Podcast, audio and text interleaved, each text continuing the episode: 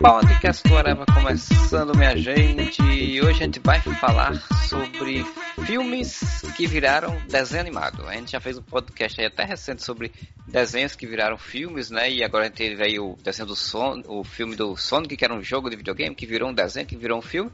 E a gente resolveu agora falar o oposto, né? O caminho inverso. Quando um filme faz muito sucesso, aí o pessoal diz, a gente tem que lucrar mais com esse filme, vamos fazer desenho dele.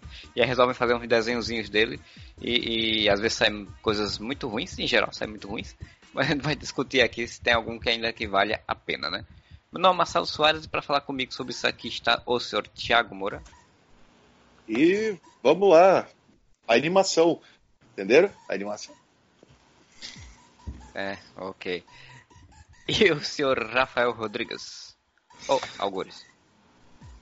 Quarentinado numa cidade desconhecida. Não, não desconhecida não, mas uma cidade nova, pelo menos. É, mas aí pelo menos tem praia, não é uma cidade com chuvas, cara, concreto. Cara, pra Garopaba e tem que ficar em quarentena, mano. Isso é muita é, é, é isso que eu ia dizer, sim. Tem praias lindas que eu não posso viver, assim, porque até posso viver, né, mas não é muito recomendável. Conta, Quer dizer, depende, né? depende, né? Tem, tem uma certa pessoa que diria: o que, é que tem? Vai lá mesmo. Vai é. conhecer as praias. Isso aí é histeria.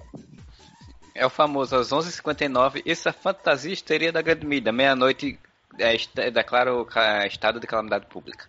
É isso aí. Vou fazer meu aniversário. Vai, vai. Vai Enfim, lá, vai lá. Não quero falar sobre isso, não vamos cair nesse assunto.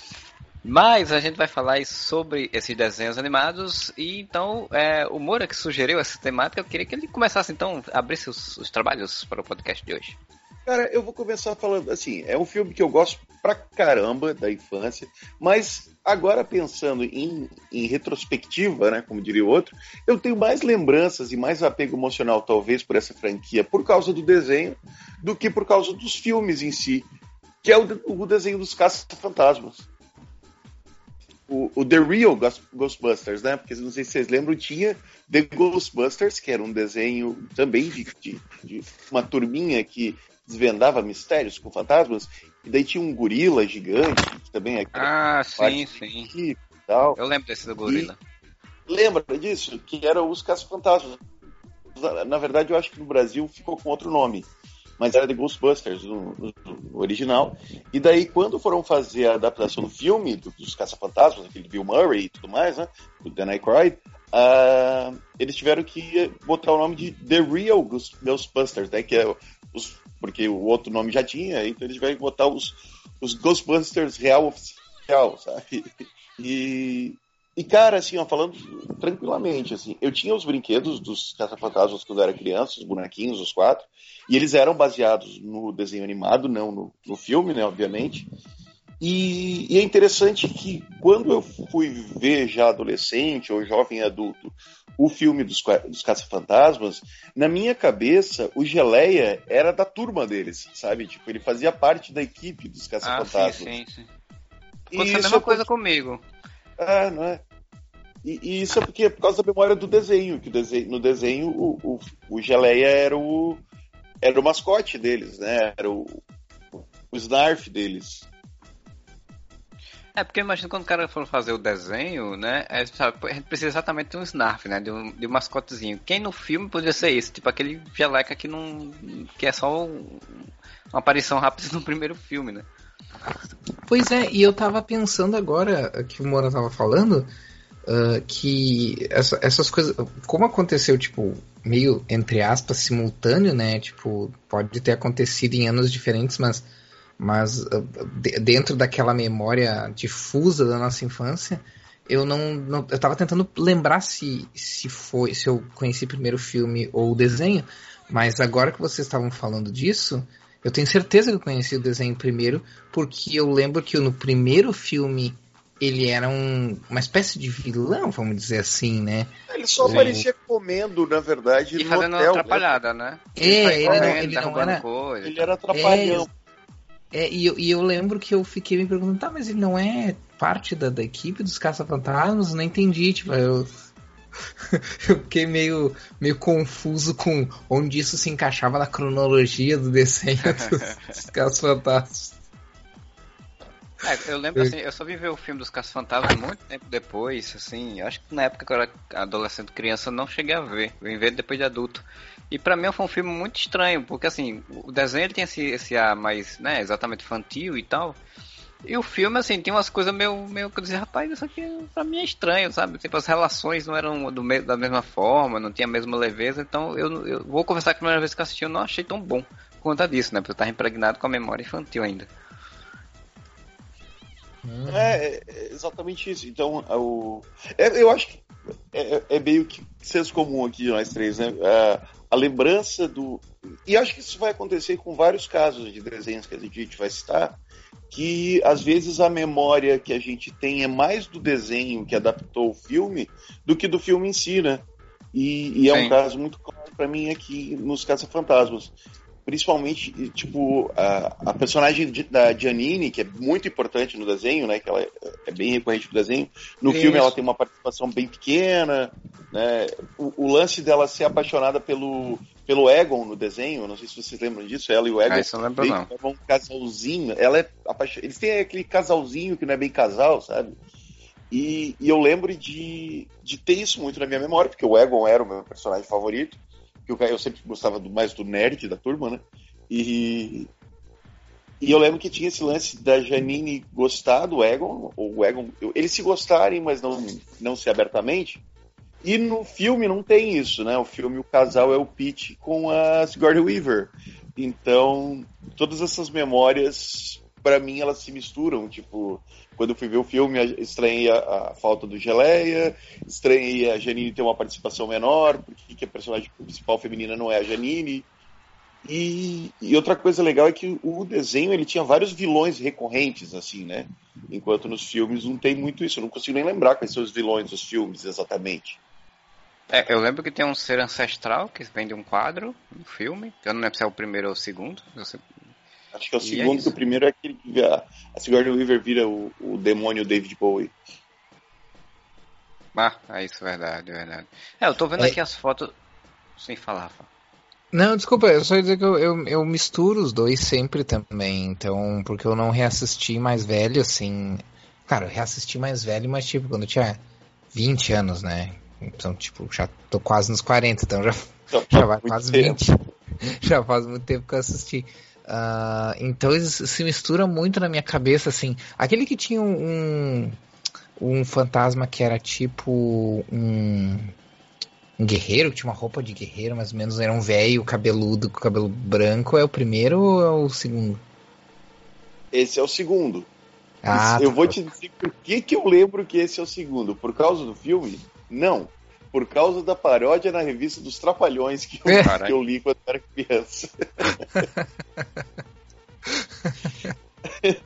que eu lembro claramente do lance do quadro do desenho no, no, na revistinha dos uhum. Trapalhões, que era uma coisa sensacional também, amava que as pessoas mais um pouco mais velhas que a gente, que a gente também já não está mais jovem, né?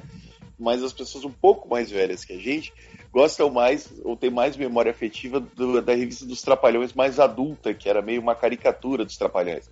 Mas para nós aqui, da faixa dos 35, entre 35 e 40, eu aposto que a gente lembra mais daquela versão meio kids dos Trapalhões, aí, que tinha essas paródias de filme. Uhum. Ah, eu tô olhando. Daí... Eu tô... Pode falar. Tô olhando aqui as fotos, né, do, no, no IMDB desse desenho, e você falando dos vilões, tem muito. Tem uns vilões meio mafiosos do gangster dos anos 30, né? Com chapéuzinhos de, de mafioso com a cara de mafioso total. Tem uns monstrangos, todo episódio tem uns monstrangos, tem umas bizarrices dele dentro de, uns quadrinhos, pequenininhos dentro de uns quadrinhos. É, eu, eu, eu, uma coisa que eu lembro, assim, meio que, que vagamente, é que o, o, vilão, meio que o vilão era sempre alguém que tra tentava trazer os fantasmas, sabe? Tipo, eram os meios recorrentes, assim, eram, eram uns. Uma galera. Como é que chama? O pessoal que Adoradores. puxa. Adoradores, é. de- Eu tinha muito disso, mas era sempre um fantasma. Porque nos filmes, né, eram. Os fantasmas que apareciam, eles eram todos muito tipo, aleatórios até ter o, o grande fantasmão no final, assim. E, e aqui não, eram vários.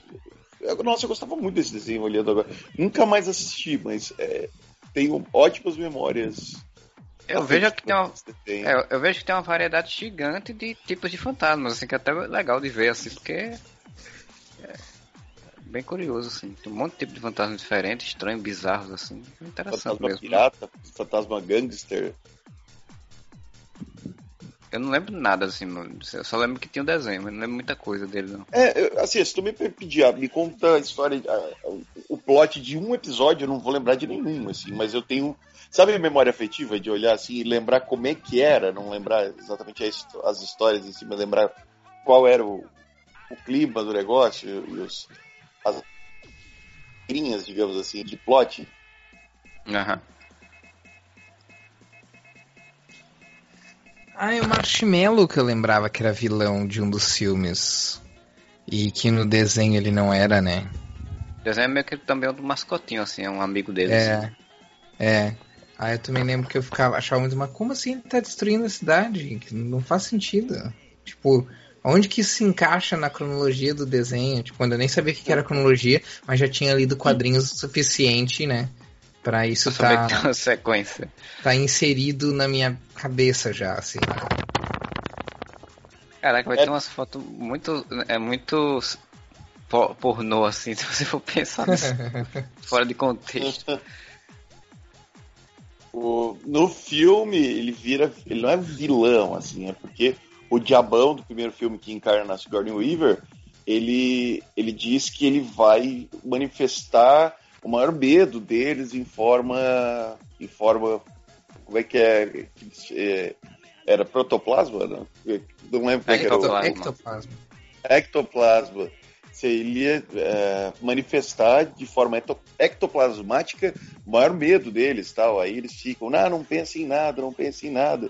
Só que o, o Ray não consegue, ele fica pensando no Jigglypuff, que é um tipo um bonequinho de marshmallow de um doce que ele gosta, assim. Porque ele disse que é uma coisa que acalma ele. Daí aparece aquele monstro marshmallow gigante por causa disso. É, se você pensar nos anos 80, era um, um belo de um.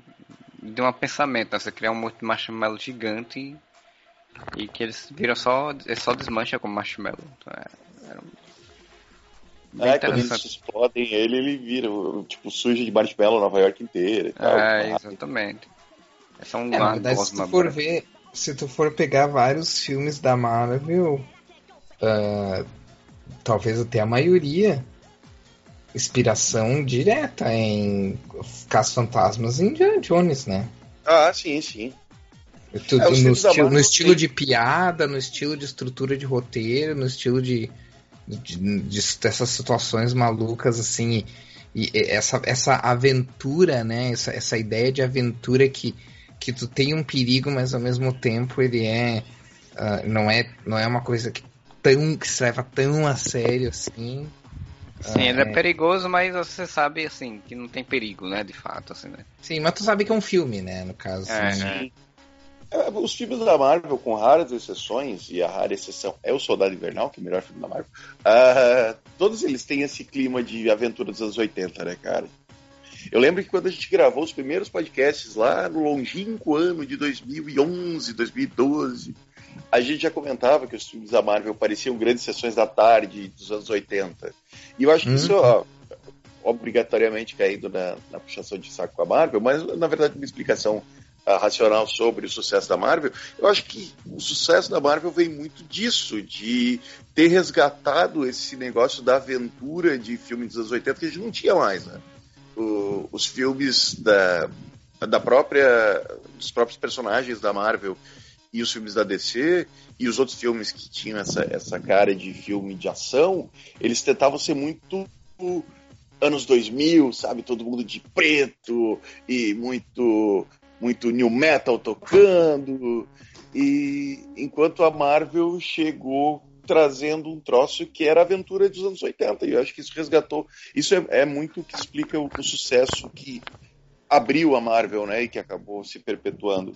Porque esses filmes dos anos 80 eram isso, aventura, diversão e piada. E a gente sempre gostou. É, os filmes do os, os filmes dos anos 2000 ali foram muito, muito inspirados, de super-heróis principalmente, mas vários outros, mas especificamente os super-heróis foram muito inspirados em Matrix, né? Sim, e aí quando e aí quando veio a, a Marvel, até eu nem acho que esse seja o caso dos primeiros filmes. Mas principalmente com Vingadores, acho que o, o, o primeiro Vingadores é que solidificou essa vibe, ó. Pra tu juntar um monte de super-herói em que um é um, um, soldado, um super soldado, o outro é um cara com armadura, o outro é um deus nórdico, e outros dois são agentes secretos, são, são espiões, e, e um outro é um monstro, e todos eles funcionam junto, tem que ser uma coisa estilo Sessão da Tarde, não, não, não vai dar pra levar a sério um troço assim, né? E até então, uh, eu, claro, Óbvio que eu tô falando aqui generalizando, mas até então era meio que uma coisa 880, né? Adicionando o que o Moura tava falando. Tipo, ou a gente tinha aquela coisa de levar muito a sério, tipo, o que foi feito com o, os X-Men, ou a coisa de levar muito na galhofa, tipo Batman e Robin e Batman Eternamente, né? Quarteto Fantástico. Isso, é. E não tanto o primeiro Blade, mas o segundo Blade veio com essa vibe do tipo, cara, é um um cara meio vampiro que, que pega vampiro, outros vampiros no soco e usando arma, sabe? Então, tipo, não dá para se levar tanto a sério assim. Ah, mas uh, o e... primeiro também é muito sobretudo e muito new metal e muito Sim, né, mas cara? o primeiro, é, o primeiro é mesmo Matrix. Me... O primeiro é ah, é mesmo sim, Matrix sim, sim. meio anos 80, né? Mesmo anos 80, assim. O segundo é mais assim, vamos abraçar mesmo essa vibe universo surreal, assim, e deu pra bola, sabe? Uh, que daí foi meio que o. meio que start, porque pouca gente sabe que o Blade foi feito pela Marvel Studios, né? Só quando ainda não era um estúdio independente, mas foi talvez, acho que a primeira produção da Marvel Studios, né? Na verdade. Uh, então, mas. Oi? Pode falar, pode falar. Não, e isso é, eu só ia comentar que os primeiros filmes até nem foram tanto inspirados em filmes dos anos 80, mas o, os Vingadores sim. O primeiro Vingadores eu acho que é o que consolidou o que muita gente chama, eu discordo, mas o que muita gente chama de fórmula da Marvel, né? Que é essa estrutura uh, de, de, de filme mais leve, onde tu tem uma ameaça uh, séria, mas que ao mesmo tempo o filme não te deixa esquecer que tu tá assistindo um filme e que tu tem que se divertir com ele, não necessariamente ficar assustado ou qualquer coisa do tipo. Eu concordo, mas se a gente pensar também, eu concordo que o que Vingadores uh, consolidou essa fórmula. Mas o primeiro Homem de Ferro, por exemplo, ele é muito Sessão da Tarde. Ele é muito Sessão da Tarde. Ele é muito um filme que ele é de aventura, ele, o drama dele é tipo superficial o suficiente para te deixar uh, engajado, mas não o suficiente para te deixar deprimido. E, e, tipo, ele, o grande vilão ele vai se construir de uma forma tão caricatunesca, né? Tipo, agora eu tenho uma armadura gigante, nós vamos lutar. É muito anos 80. É muito, muito, muito anos 80. Sim, e isso mas... é um, elogio enorme, tá? Porque sim, sim, claro. É, mas eu é acho. Legal. Mas eu acho que o filme vai se tornando isso conforme a história vai passando.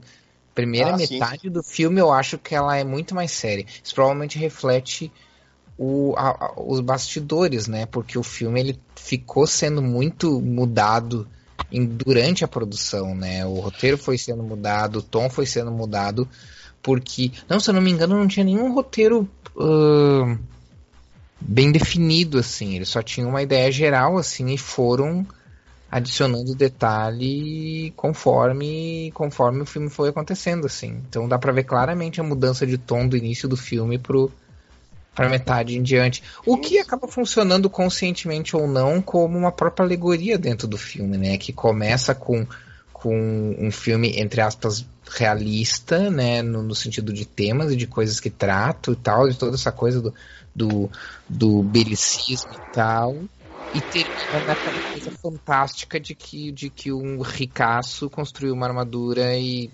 uh, usa essa armadura para salvar o mundo ao invés de replicar essa armadura e, e ganhar dinheiro construindo um, um né, em vez de construir arma, constrói armadura e faz uma empresa de segurança, né? Sim. É, mas voltando aos, aos caça-fantasmas. É, depois, depois não querem que fale que é, que é um, um podcast Marvete, né? Que já tá falando da Marvel. já tá falando do filme do Mas se o nosso dinheiro, o dinheiro que a gente recebe vai falar bem da Marvel, a gente é, tem que parar disso. Pelo um pouquinho a gente tá Como é que a gente vai se sustentar nesse período de quarentena? E. E outro, assim, eu acho que o, o maior. Mas não adianta, para mim a maior herança do, do, do desenho do, dos Casos Fantasmas é o Geleia, cara, que não tinha nem nome na porra dos filmes. E, e virou um, um, personagem da cultura pop, o Geleia. Talvez hoje em dia as pessoas não conheçam, os jovens, né, os adolescentes não conheçam, mas a nossa geração chega para. Cara, quem é que nunca teve. Isso é muito errado, tá, crianças? Não façam bullying na escola. Mas quem é que nunca teve um colega gordinho na escola que o apelido era Geleia? É, parratia. Bem, é, o, o Chalé é tão reconhecível na cultura pop que o filme, o remake novo que era só com as mulheres, eles enfiaram um gelé e uma mulher, uma senhora geleia, né? E Sim, aí, tipo, é. tipo, tinha que ter o geleia. E isso era, meio, isso, isso era meio que um, um, padrão, né, nos anos 80, né? Porque tinha o, o desenho da Punk que tinha aquele, aquele. Como é que era o nome do cara? Do... Glomer. Lona, tinha o, né, o... Me deixava puto quando eu via, quando eu via o, o, live action da Punk e não tinha o Glomer, eu ficava puto. Outro que eu acho que eu assisti o desenho primeiro, porque eu também lembro que eu ficava boladaço. Tá, como, é, quando é que vai aparecer o... o urso de pelúcia lá, sei lá. Uh, e, e o He-Man, né, tinha o o, o Gorpo, que não era exatamente um bicho, né, um bicho, mas enfim, um mascote, né? E tinha o Snarf também nos Thundercats, né? Então é tudo, era tudo meio. É meio, tudo filhote meio, de scooby isso aí, né? Sempre tem que ter um, um, mascote, tem que ter um bicho junto é, com eles. Mas do Scooby-Doo, no caso, né? Já quando surgiu o é, Scooby-Doo. Mas... É porque o Scooby-Doo ele era meio que o protagonista, mas para pensar, depois do, do Scooby-Doo, todos os desenhos da Hanna-Barbera que tinha alguma turma tentando resolver algum mistério, tinha que ter um bicho ajudando. Seja um hum. tubarão, seja um outro cachorro que fica invisível, seja qualquer bicho, mano. Tem, tinha que ter um bicho junto. Isso me lembra que eu vi um, um, uma postagem no Twitter esses dias de do, do pessoal reproduzindo o rosto de um de um personagem da não lembro se é da Pixar ou de desenhos animados em geral, mas acho que era da Pixar uh, em vários filmes diferentes e era o mesmo rosto, né? Do cara narigudinho ah, e tal, e magrinho e tal. E, e eu achei engraçado que eu, quando eu olhei, a primeira coisa que eu pensei foi, bah, esse pessoal não assistiu Hanna-Barbera, em que todos os cachorros de desenho da Hanna-Barbera eram o Scooby-Doo com uma cor diferente, ou mais velho ou mais novo. um pouco nariz um pouco mais comprido, nariz um pouco mais curto, é, exatamente. Um pouco e todos, todos esses desenhos tinham um salsicha também. É, exato. tinha um cara tinha magrelo, meio maconheiro. Hanna-Barbera tinha uma, toda uma franquia de genéricos que era a mesma formação, né? Tipo, Salsicha, uhum. Velma, é, Daphne e o, o, outro lá. Eu acho que eles aperfeiçoaram essa, essa, essa ideia de fórmula, né? De fazer, tipo, uns desenhos muito igual, igual, mas diferente o suficiente para parecer que é outra coisa, né? Mas que na prática é a mesma coisa. Copia, mas não faz igual. É. pois então, Rafael, puxa já aí um outra, outro filme aí, outro filme que virou desenho. Cara, eu vou puxar um que. O filme, eu acho que é o filme preferido, um dos filmes preferidos do, do Freud, que é o De Volta para o Futuro. E porque, apesar de eu gostar bastante dos filmes, eu lembro que eu gostava mais do, do desenho. Mas vou explicar por quê. Eu não lembro de quase nenhum episódio do desenho. Mas o que eu achava muito legal, por, principalmente porque pegava bem a época ali do mundo de Bigman, uh, era que esse desenho, uh, eu não lembro se era no começo, antes de começar o episódio, ou depois que terminava o episódio. Sempre tinha um trechinho em que o, o Christopher Lloyd, uh, como, como Doc Brown, ensinava a fazer experimentos em casa. E em live action, assim. Então, isso é uma coisa que me que me marcou muito, assim, porque como eu disse, eu já era fã do mundo de Bigman e e aí para mim isso foi o, motivo a mais para assistir o desenho, assim, porque eu já gostava do, dos filmes do De Volta para o Futuro uh, e os filmes eram como se fosse uma continuação, né? Porque uh, se passava depois do, do De Volta para o Futuro 3, porque era o Doc Brown com a esposa dele, com os filhos dele em aventuras né, viajando no tempo junto com o Marte e tal. Então, além de ser uma continuação que eu achava legal, também me, me marcou muitas coisas, experiências, assim. Eu lembro mais das experiências do que dos episódios. Eu lembro claramente de uma experiência que ele fez de fazer tinta invisível, que era usar suco de limão para escrever numa, numa folha e depois pegar um ferro de passar e passar por cima se tu quisesse fazer aparecer as letras, assim. tipo de coisa oh, boba, assim, mas, mas pra uma criança é uma coisa super legal, né? É, não, a série ela é, teve duas temporadas e o, o, o Doc Brown aparecia no início para fazer a introdução ao episódio e, no, e o negócio da, da experiência era no final do episódio. Que ah, aqui, na, a, que aqui passou na, na, na, Globo que eu lembro que. Eu lembro de assistir. Eu lembro de alguns episódios assim, muito vagamente, eu até queria rever, porque eu, deve ter sido interessante também. Mas alguns episódios bem vagamente eles no passado, é com, com dinossauros, essas coisas, né? Porque exatamente era o. Eram os dois irmãos, um mais certinho e um mais bagunceiro. E o Martin era meio que. É. Enquanto a câmera. é. O Martin era o tio Martin, que era ele, que muitas vezes era ele que viajava com os dois, né? Porque viajavam escondidos do, do, do Dr. Brown, essas coisas. Era, era essa dinâmica do, do Martin é, é, sofrendo o que ele fez o, o Brown sofrer. E era no trem, né, que eles viajavam. Eu não Isso, olhando, exatamente. Era no trem, é. porque, no terceiro, mesmo. porque no terceiro foi destruído, né, o DeLorean, né? Sim. E ficou era só o trem. trem.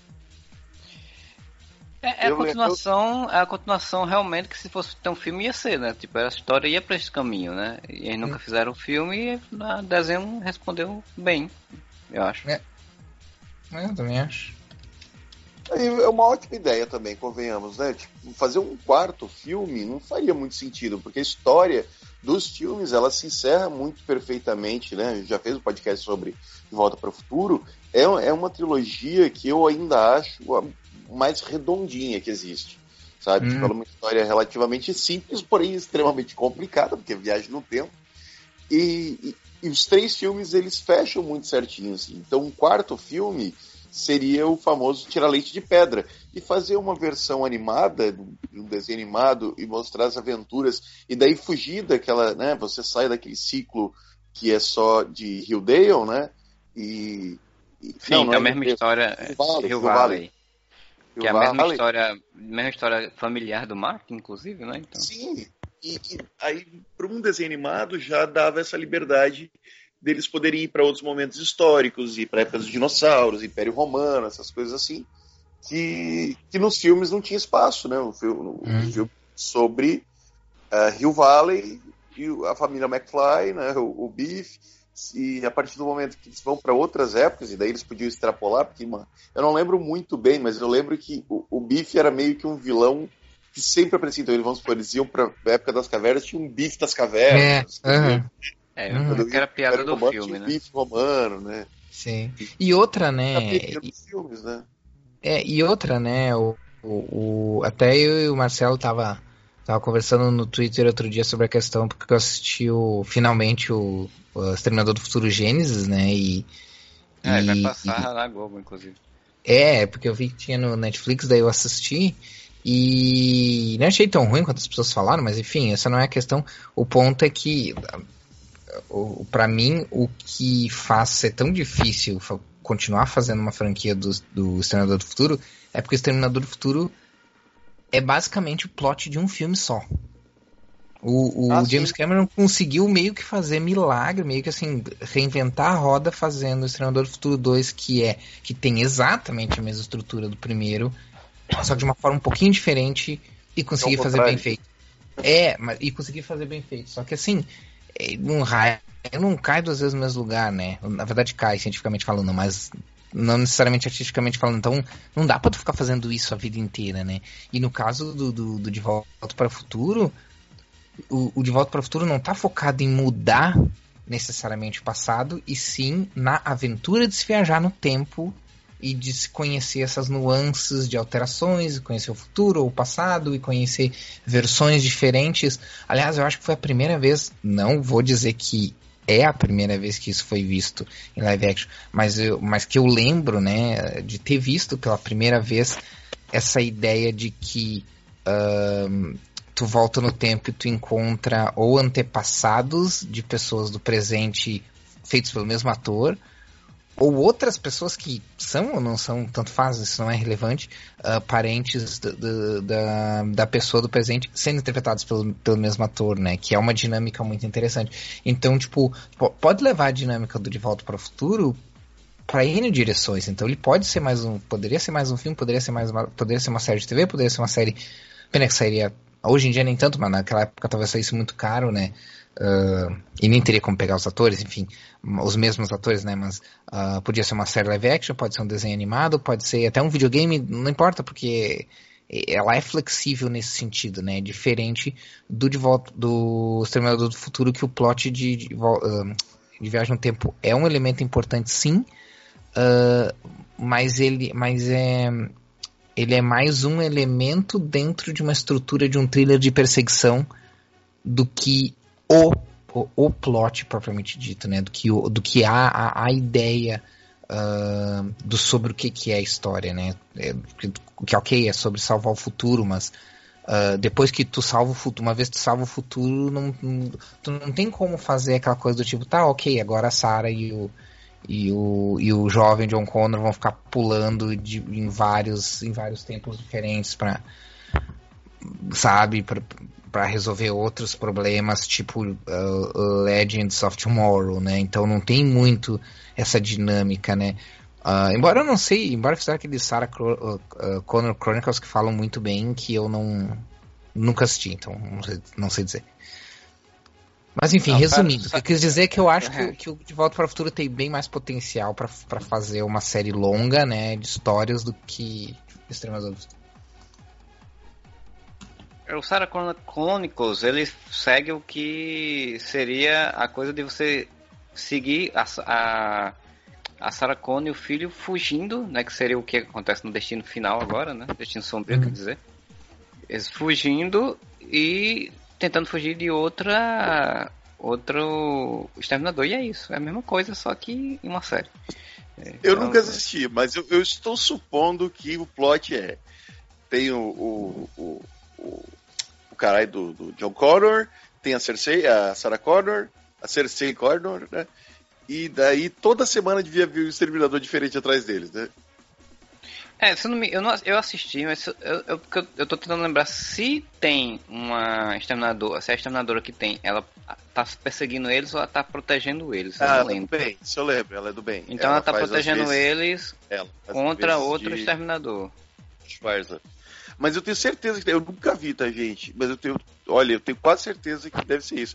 Toda semana aparece um exterminador diferente, com um poder diferente, Meteor Freak da semana para enfrentar o, o trio de protagonistas. É, toda série que tem esse, esse plot é isso, gente.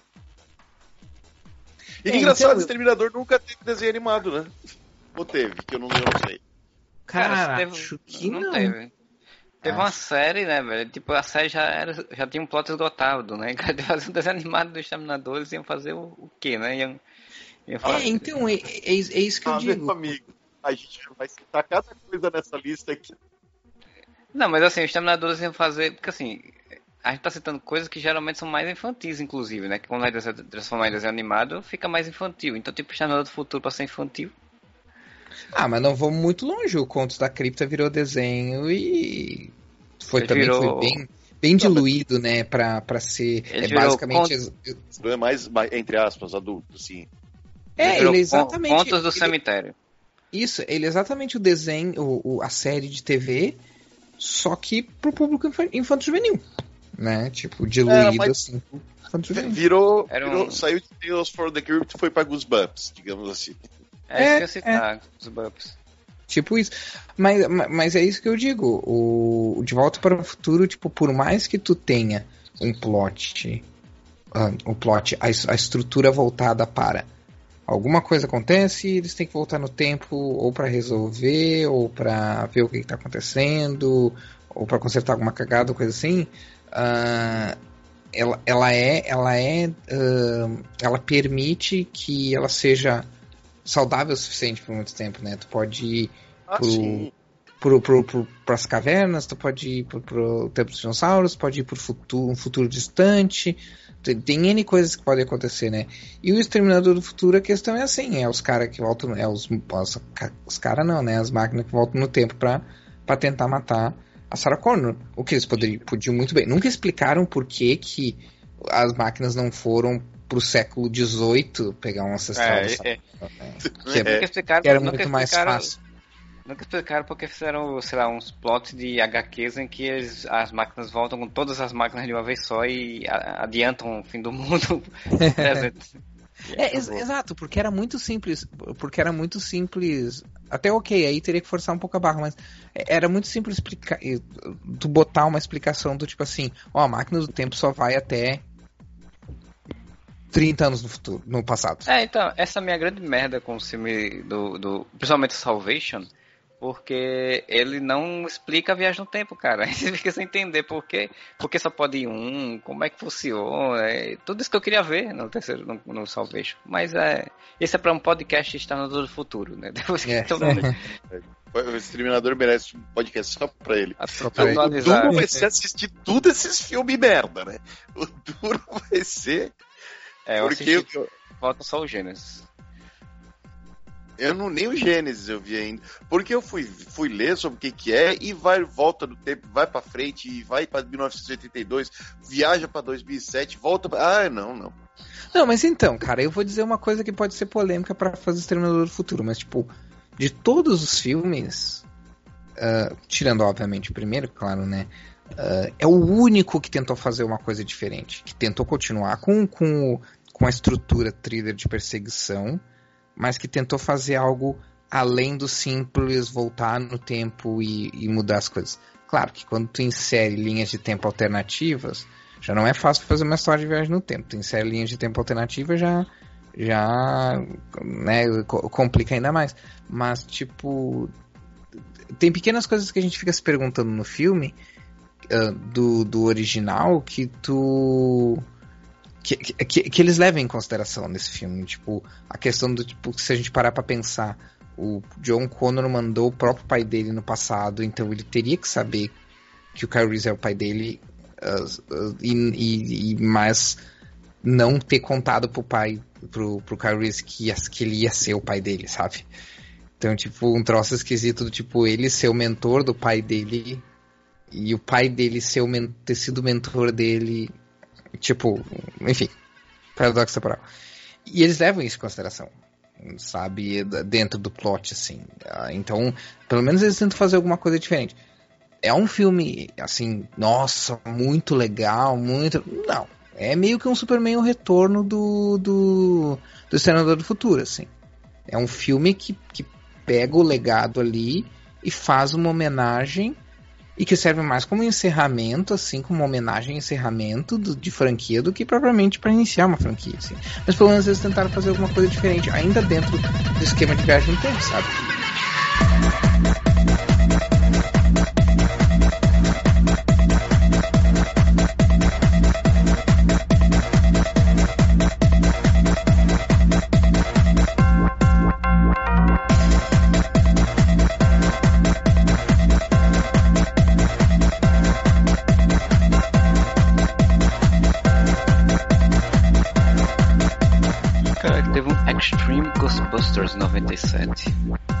Teve. Eu ia citar ele, mas esqueci. Mas eu também não lembro de nada. Só lembro que era muito extreme, né? Porque era anos 90. Recrutando novos personagens. Tem uns caras um pouco com a cara de gótico, de sofredor. Porque era anos 90. É tipo Extreme Justice League, lembra? Ou é uhum. Extreme Justice, uma coisa assim. Que era, era justi justi Justiça Extrema. Que tinha nuclear como líder. Não o Capitão Átomo? É, o Capitão Átomo bombadão. Ghostbuster tinha o Geleia também. Aí tinha um cara meio grunge, obviamente. Né? Que é a menina que parece a menina do Fantasma se diverte. Fantasma se diverte, é? É. Do... Aqui, ó. Tem um. Egon. Um Egon. é, eu não sei, pode ser até o próprio Egon aqui. Só que de rabo de cavalo. A guria que tá a Winona Ryder do Beetlejuice aqui. igualzinho. É, tá, tá. A Winona Ryder. Um cara cadeirante e um cara grunge. Não, e a capa tipo, o cara que é do cadeirante, eu acho que é o. O, o próprio que era já do, do, do. Não, eu acho que não era. Eu acho que, tipo, nenhum aqui. Eu, eu posso estar falando besteira. Mas eu acho que nenhum aqui era dos originais. Mas eles totalmente remetem aos originais, tá ligado? Tipo, tem o a nerd capa- loiro, que é o Egon, tem o. A capa aqui que eu tô vendo, o, o como é anos 90 exatamente como é essa inspiração, é todos, são só os três homens, todos eles com a boca serrando os dentes. Com raivinha, serrando os dentes. Ah, ó, falei, ó. O loiro realmente deve. Eu tô vendo o, o elenco aqui né, de dubladores. O loiro realmente, aparentemente, é o, o Egon, porque tá aqui o nome do cara. É. Aí Morris, o, lá, não sei o que, motorista. Dr. Egon. Aí tem Tara Strong como Kylie Griffin, que deve ser a, a menininha ali, Winona Ryder. Aí tem a Janine. Aí tem um cara chamado Jason alguma coisa, que é o Garrett Miller. Aí o Alfonso Ribeiro. Oh, Alfonso Ribeiro, que é o, o, o Calton do Uhum. Fresh Prince. da pesada. É, É, Fresh Prince of Bel-Air. Jack. Rino Romano Eduardo Rivera. Então eu estou imaginando que os outros personagens, tipo, tem o Egon e os outros três caras são personagens novos. É o equipe que o Egon, Egon, depois que o grupo se desfez, o Egon resolveu continuar. Pô, até porque o bonequinho ali do Ego, o loiro, ele tem mechinha branca do lado do cabelo, que é, que é como o personagem de desenho envelhece, né? Ficou com mechas brancas do lado da cabeça. E daí os outros três claramente remetem ao Winston, ao Pete e ao Ray, mas são novos personagens. E mais a menina aqui para ter uma, uma mulher na equipe. A gente aproveitou para falar de Extreme Ghostbusters. Tu lembra de Extreme Ghostbusters? o desenho mais, mais novo do, do Ghostbusters, que era uma nova geração? Isso. a, a- a gente não lembra de nada, mas olhando as fotos a gente já conseguiu deduzir que é um, era um desenho em que o Egon ah, reuniu uma nova equipe de caça-fantasmas. Porque tem Mas eu acho que Egon, era isso mesmo. e daí tem eu outros três personagens que são extremamente parecidos, porém versão anos 90 do Winston, do Pete e do Ray. Eu só lembro É, que tinha uma guria nessa, nessa nova equipe. hein? Tinha que parece a Winona Ryder no Beetlejuice. É, uma série que só teve uma temporada também, 97 ela, e de acordo com o IMDB diz que em todo episódio tinha uma referência a algum filme de horror. Hum, o que que eu tava. O, o que que eu tava falando mesmo que eu já me, que eu me esqueci? A gente estava comparando o Exterminador do Futuro com, com De Volta para o Futuro. É, mas já, acho que já deu, ah, né? bom, mas Falou. já, é, já foi também. Já nem Já lembro mais o que que ia falar, deixa assim. Já falamos demais do Exterminador do Futuro já. Então, assim, pra, já que a gente tá falando aí de, de, de Volta pro Futuro, no filme é que tem, uma, tem um jovem, tem crianças, é, é infantil, todo animado, eu vou falar de um desenho animado que também é baseado num filme, que eu me lembro, eu lembro vagamente, mas eu lembro mais acho que do que o De Volta pro Futuro, e que é um, é um desenho muito fofo, muito emocional, muito emocionante, do, que já vem de um filme muito emocionante, que é o Free Willy. Nossa. E tinha que desenho do Free Willy que eu não lembro disso. Cara, eu não lembro do desenho do Free também. Tinha um desenho do Free Willy, que foi, foi de 94, 95, né?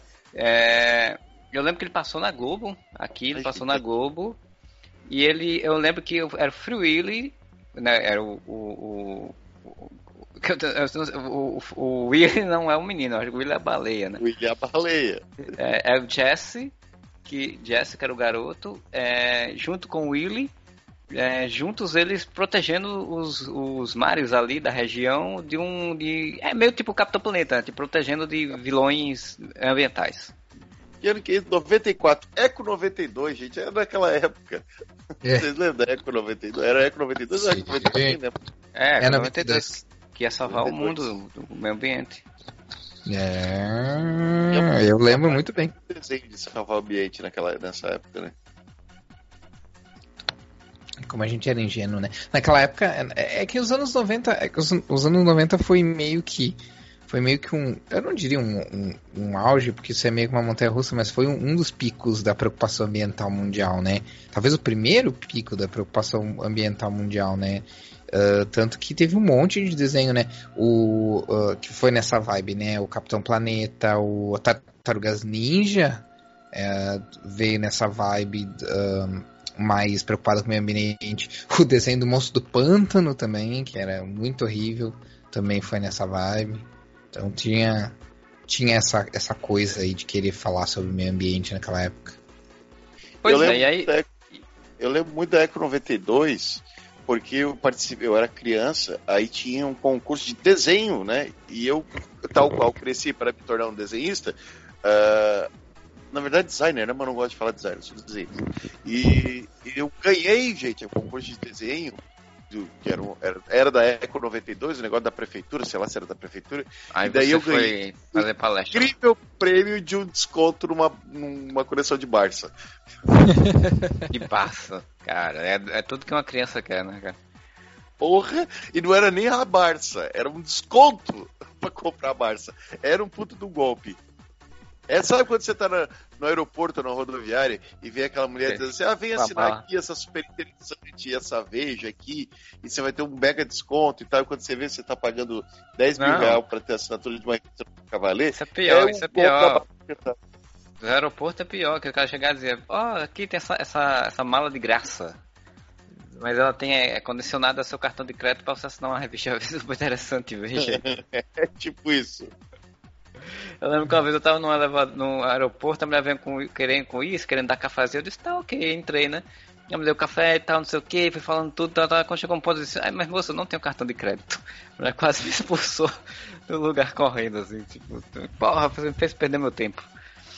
Mas o, o, o desenho do Free Willy eu lembro que assim, era o, ele falava, porque o, Free, o, o Willy, a baleia, falava, né? Falava só com o Jesse, ah, mas falava. É, falava só com o Jesse, né? Só o Jesse entendia. Mas, é, porque o Jesse era, era esquizofrênico, né? A gente sabe, ele tinha problemas. Ou o Dr. do Little. Você tá olhando aí pelo lado ruim. Ele, o moleque podia ser o filho do Dr. do Little. Não, a gente sabe que todos esses desenhos. Todos esses desenhos da nossa época podem ser explicados por crianças com problemas mentais que não, que não tomaram remédio. A gente sabe Tudo que, que assim, com o Free Willy é isso também. Tudo começou com esse o Puff. Exato. E aí teve três episódios somente na primeira temporada. E mais oito episódios na segunda temporada. Ah, mano, eu acho que se eu, eu não lembro, mas eu, eu, voltando assim, conhecendo o Morinha criança, eu devo ter visto Free Willy e desliguei a TV, mano. Eu não ia ver a porra desse. Eu odiava esse desenho, esse filme quando eu era criança. Eu não, não ia ver o desenho do Free Willy. Filme com a música do Michael Jackson, velho. Vai, Willy! Cara, eu nem quando eu era criança eu gostava desses filmes aí, mas. Mas é porque eu era muito idiota, assim. Eu, uh, eu, só, eu só assistia. E isso valia para desenho, para filme, para série. Eu só assistia. Era porque, eu era muito, eu era, é porque eu era muito idiota, eu dizia, foda-se meu ambiente. Não, não é. É que tipo. O ambiente se foda. Não, o que eu quero dizer assim. Eu era tri preocupado com o meu meio ambiente, mas eu, eu lembro que eu só assistia coisas, seja filme, desenho, série e tal, uh, se tivesse alguma coisa que minimamente lembrasse super-heróis. Se tivesse algum elemento de fantasia, de, de, de ficção científica, coisa assim. Se parecesse muito uh, normal, entre aspas, por mais estranho que pareça dizer, falar o, um guri que fala com a baleia, o normal, não me interessava muito, assim. Então tinha que ter, tipo a baleia tinha que ser uma alienígena, um alienígena ou alguma, ah, sabe? Tinha que ter algum tempo, né? Bem, baleia falava, é, né? Viajar no tempo, eles dois, tinha que ter alguma, algum elemento assim fantástico que remetesse a, a quadrinhos assim, senão simplesmente não me interessava, sabe? Isso valia para desenho quanto para filme também, assim. Então teve muitos filmes, como Free Willy, por exemplo, que eu assisti depois de mais velho. Porque eu não assisti quando era criança, porque eu não tive nenhum interesse quando era criança, assim, sabe? Se eles tiveram infância. Eu assisti aquilo na sessão da tarde. Eu pessoalmente odiava Free Willy. Eu nunca gostei de filme de bicho. Eu nunca gostei quando era criança, eu não gosto do adulto. Tá ligado? Você não, ficou, você não ficou emocionado com o, o Jesse gritando pra ele pular, que ele tinha que pular eu os rocheiros. Eu ficava pra aquela baleia não conseguia ele nas rochas. É, é, é, é, é, o Simpsons ou é, ou é o South Park? Eu acho que é o Simpsons que tem isso, né? Tipo, ele vai pular e aí cai em cima do Jesse. Ou é o Frank Robô, um desses. e o moleque, ele tá em cima de umas pedras, eu não lembro em cima do que, que ele tá. Mas eu acho que foi essa merda porque, que fez é porque o de, de pedra né, em trilha.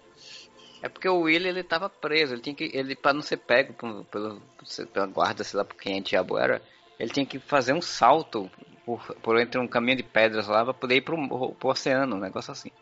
Porque e ele aí tava ele... preso, tinha que pular pra virar o Free Willy. O Willy, exato, ele tinha que ser o Willy livre.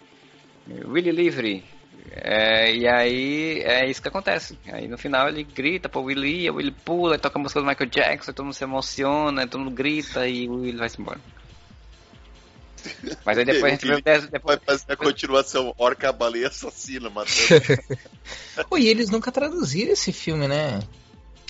É, ah, porque, assim, provavelmente achavam, porque eles achavam provavelmente que o nome do, do, do da baleia era Free, né? Mas podia ter patrocínio da marca de cigarro, tá Não, o nome, é, o nome era Free, o sobrenome era Willy, né? É, exato. Imagina a patrocínio da marca de cigarro do, do, do, do Free, né? Tipo, bota a baleia pra fumar. Sim, porque eles podiam muito bem ter colocado, sei lá, libertando o Willy. Free Willy, dois pontos. Uma é um baleia. Mais...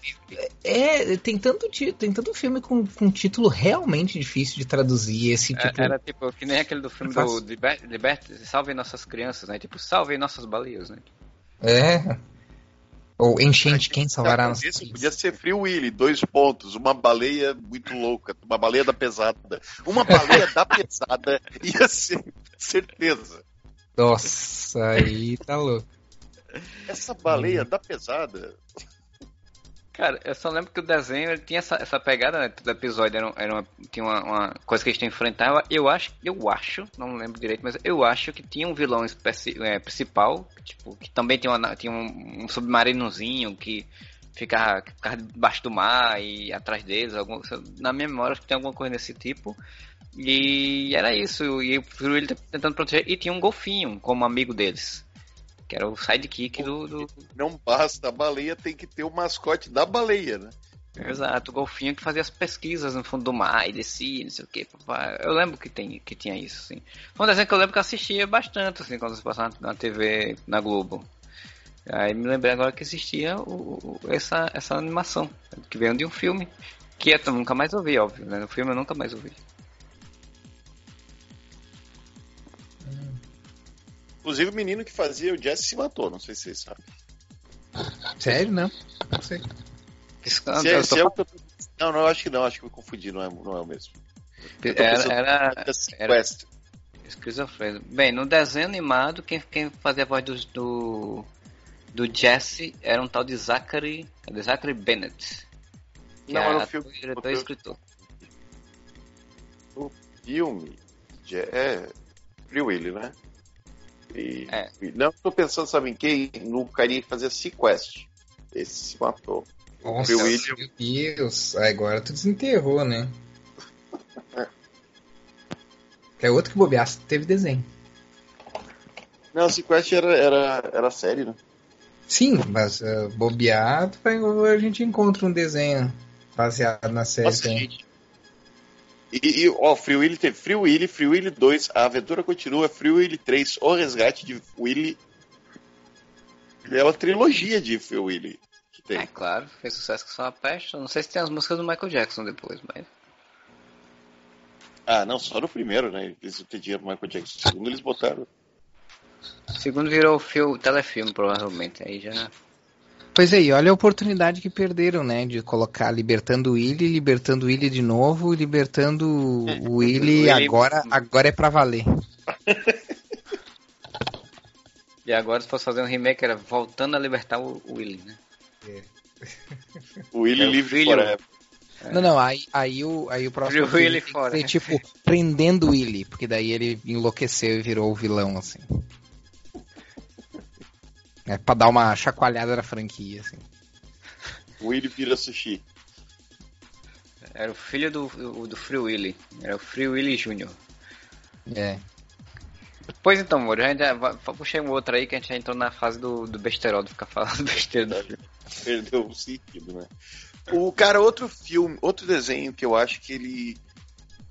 Eu não acho que ele traz mais memórias pra, pra gente, pelo menos não do que o, o, o desenho não traz mais memórias pra gente do que o filme, mas para algumas pessoas um pouco mais jovens que a gente, a galera que tá, tá aí chegando nos 30, que nasceu ali início dos anos 90, final de anos 80, talvez essas pessoas tenham mais memória do desenho do que do filme, tal qual a gente tem com os casos que a gente citou do, do De Volta para o Futuro e do e do Caça-Fantasmas, que é o desenho do Máscara. Ah, sim. Uhum. É Porque o, o Máscara foi ali. A gente, a gente assistiu, né? nós três temos mais ou menos a mesma faixa etária, temos a mesma faixa etária, a gente assistiu Máscara ali com uns 12 anos, 13 anos, mais ou menos, né? E, e alguns anos depois, acho que uns 4 anos depois, quando a gente já era adolescente, uh, saiu o desenho do Máscara, que fez muito sucesso no Cartoon Network, e eu conheço uma galera de, nessa faixa aí de 30 anos que tem muito mais memória do desenho do Máscara do que do filme, porque o desenho fez um sucesso do cacete, passava no Cartoon Network, passava na Globo, tinha muitas aventuras e tinha vi vários vilões né, que o Máscara enfrentava, enquanto o filme só tem um, né, assim, então uh, eu acho que ele expandiu, tanto que o, o, o, videogame né, do, do Máscara é baseado, não era no filme mesmo, eu tô besteira, o videogame é baseado no filme, mas o desenho traz de volta vários elementos do filme, né? Tipo o policial, a síndica do prédio lá que comanda ele, Uhum. E, e não tem a Cameron Diaz, tem uma outra personagem filme. Tem aquela que, que é meio sacana com ele no, no, no, filme, ela vira mocinha no desenho, não é mais a, a Cameron Diaz. Não sei se vocês lembram que tinha. Que no filme tinha as duas garotas. A mais nerd, que acaba sacaneando ele no final. Em não troca. lembro, não. É, porque a, a Cameron Bem Diaz é principal, né? Mas aí tem uma, uma garota que é mais normal e aparentemente mais uh, areia pro caminhãozinho do Stanley Ipkiss, né? Que você pensa que ela vai acabar ficando com ele no final. E ela que sacaneia ele, ela entrega a máscara pro vilão, uma coisa do tipo, em troca de dinheiro, ou em troca de uma matéria, não lembro o que ela faz. Ah, Só que daí sim, no, desenho, é, no desenho eles botam ela como meio parzinho do, do Stanley Ipkiss e não, não tem a Cameron Dias mais, né? Uhum. E e daí eu lembro que tinha o vilão, o principal vilão era um cientista maluco que era só a cabeça, e da cabeça dele saía uma patinhas de. Isso!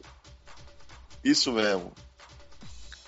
É, eu lembro, eu, o desenho do Máscara eu lembro bem, bem mais, realmente, e principalmente por conta desse vilão, porque eu gostava desse vilão, achava melhor do que o do filme. É, porque é. O, o filme, ele nem é muito tipo super vilão, né? Só quando ele vira o máscara do mal no final. É, ele é Mas só um aqui, cara mal. É, e aqui eles. Em cada, cada episódio, tipo, ele tinha uma galeria de vilões, digamos assim. Tinha um cara que era meio Solomon Grande, né? Não tinha? Tentando lembrar. Sim, sim. sim. É, o, o, desenho, o desenho era muito. Era muito feito para ser uma uma homenagem a quadrinhos, né? Ele vivia fazendo referência, assim, vivia pegando personagens que lembravam. Não sei. Ele virou. Ele não vou dizer... Wolverine e tudo, até, né? É, não sei se. Tem um episódio, não, não... Tem um episódio, tem um episódio que ele, ele vira praticamente os principais X-Men: o, o, Ciclope, o Wolverine, Isso, o Homem de Gelo. O Xavier. Eu não sei se esses se alguns desses vilões são inspirados em vilões do quadrinho do Máscara, porque eu li pouquíssima coisa do Máscara, né? E o que eu li é. já não era, que não era nem com Stanley Ipkiss, né? Que, é. Por isso que esse programa muda, é, bastante, né? Por isso que esse programa é um patrocínio do Pipoque aqui, não. e mas assim, dependente disso, o desenho tem diferente do filme. O desenho ele é muito mais uma homenagem a gibi de super-herói do que do que o filme, né? Ele só pega os, ele, só pega a mesma, vamos dizer assim, a, a, o mesmo contexto do filme, né? Mas mas ele é uma coisa completamente diferente, né? Ele é meio que guardado as devidas proporções o que um Deadpool, o que um Deadpool seria hoje, né? Só que daí não tão adulto, claro, né? Mas voltado pro público infanto juvenil e tal. mas seria mais algo nesse sentido, né? E ele tinha, como o Marcelo disse, tinha muitas referências a, a X-Men e, e a, outros super-heróis, tanto nos, nos vilões quanto nos, Uh, quanto nos, nos, heróis, né? Nos, quanto nas, nas, coisas que o Máscara fazia e tal, assim. Acho que é por isso que eu gostava bastante do desenho, assim, porque ele era. Ele lembrava bastante um, uma, um desenho de super-herói, embora fosse um desenho de super-herói mais. Uh, mais satirizando, né? Super-heróis, assim. É, acho que você ele... fez a, a comparação perfeita entre o Máscara seria o que o Deadpool é hoje em dia, né? Em desenho animado. É, o, o, o filme, ele, ele, já, ele pegou, porque assim, o quadrinho ele tem vários arcos, né, e o, o primeiro arco é o arco que tem o Stanley Ipkiss, né, e aí o filme pegou esse arco e ampliou e criou, e usou algumas coisas dos, de outros arcos para fazer o filme. Aí o desenho não, não, tinha muito como não ir por esse caminho, né, ele acabou escolhendo esse caminho que era mais, mais simples, e aí ele foi bem pra galhofa, porque o quadrinho ele é mais. Ele não é tão. Ele é, tem humor, mas ele não é tão galhofa. É, Deadpool nesse sentido, assim, né? De tipo, de ser super piadona e tal, tal, né? Ele é mais e violento. Ele é mais dark, né? Ele é mais, é, dark, é mais, mais, mais pra violência, mais pro adulto, né?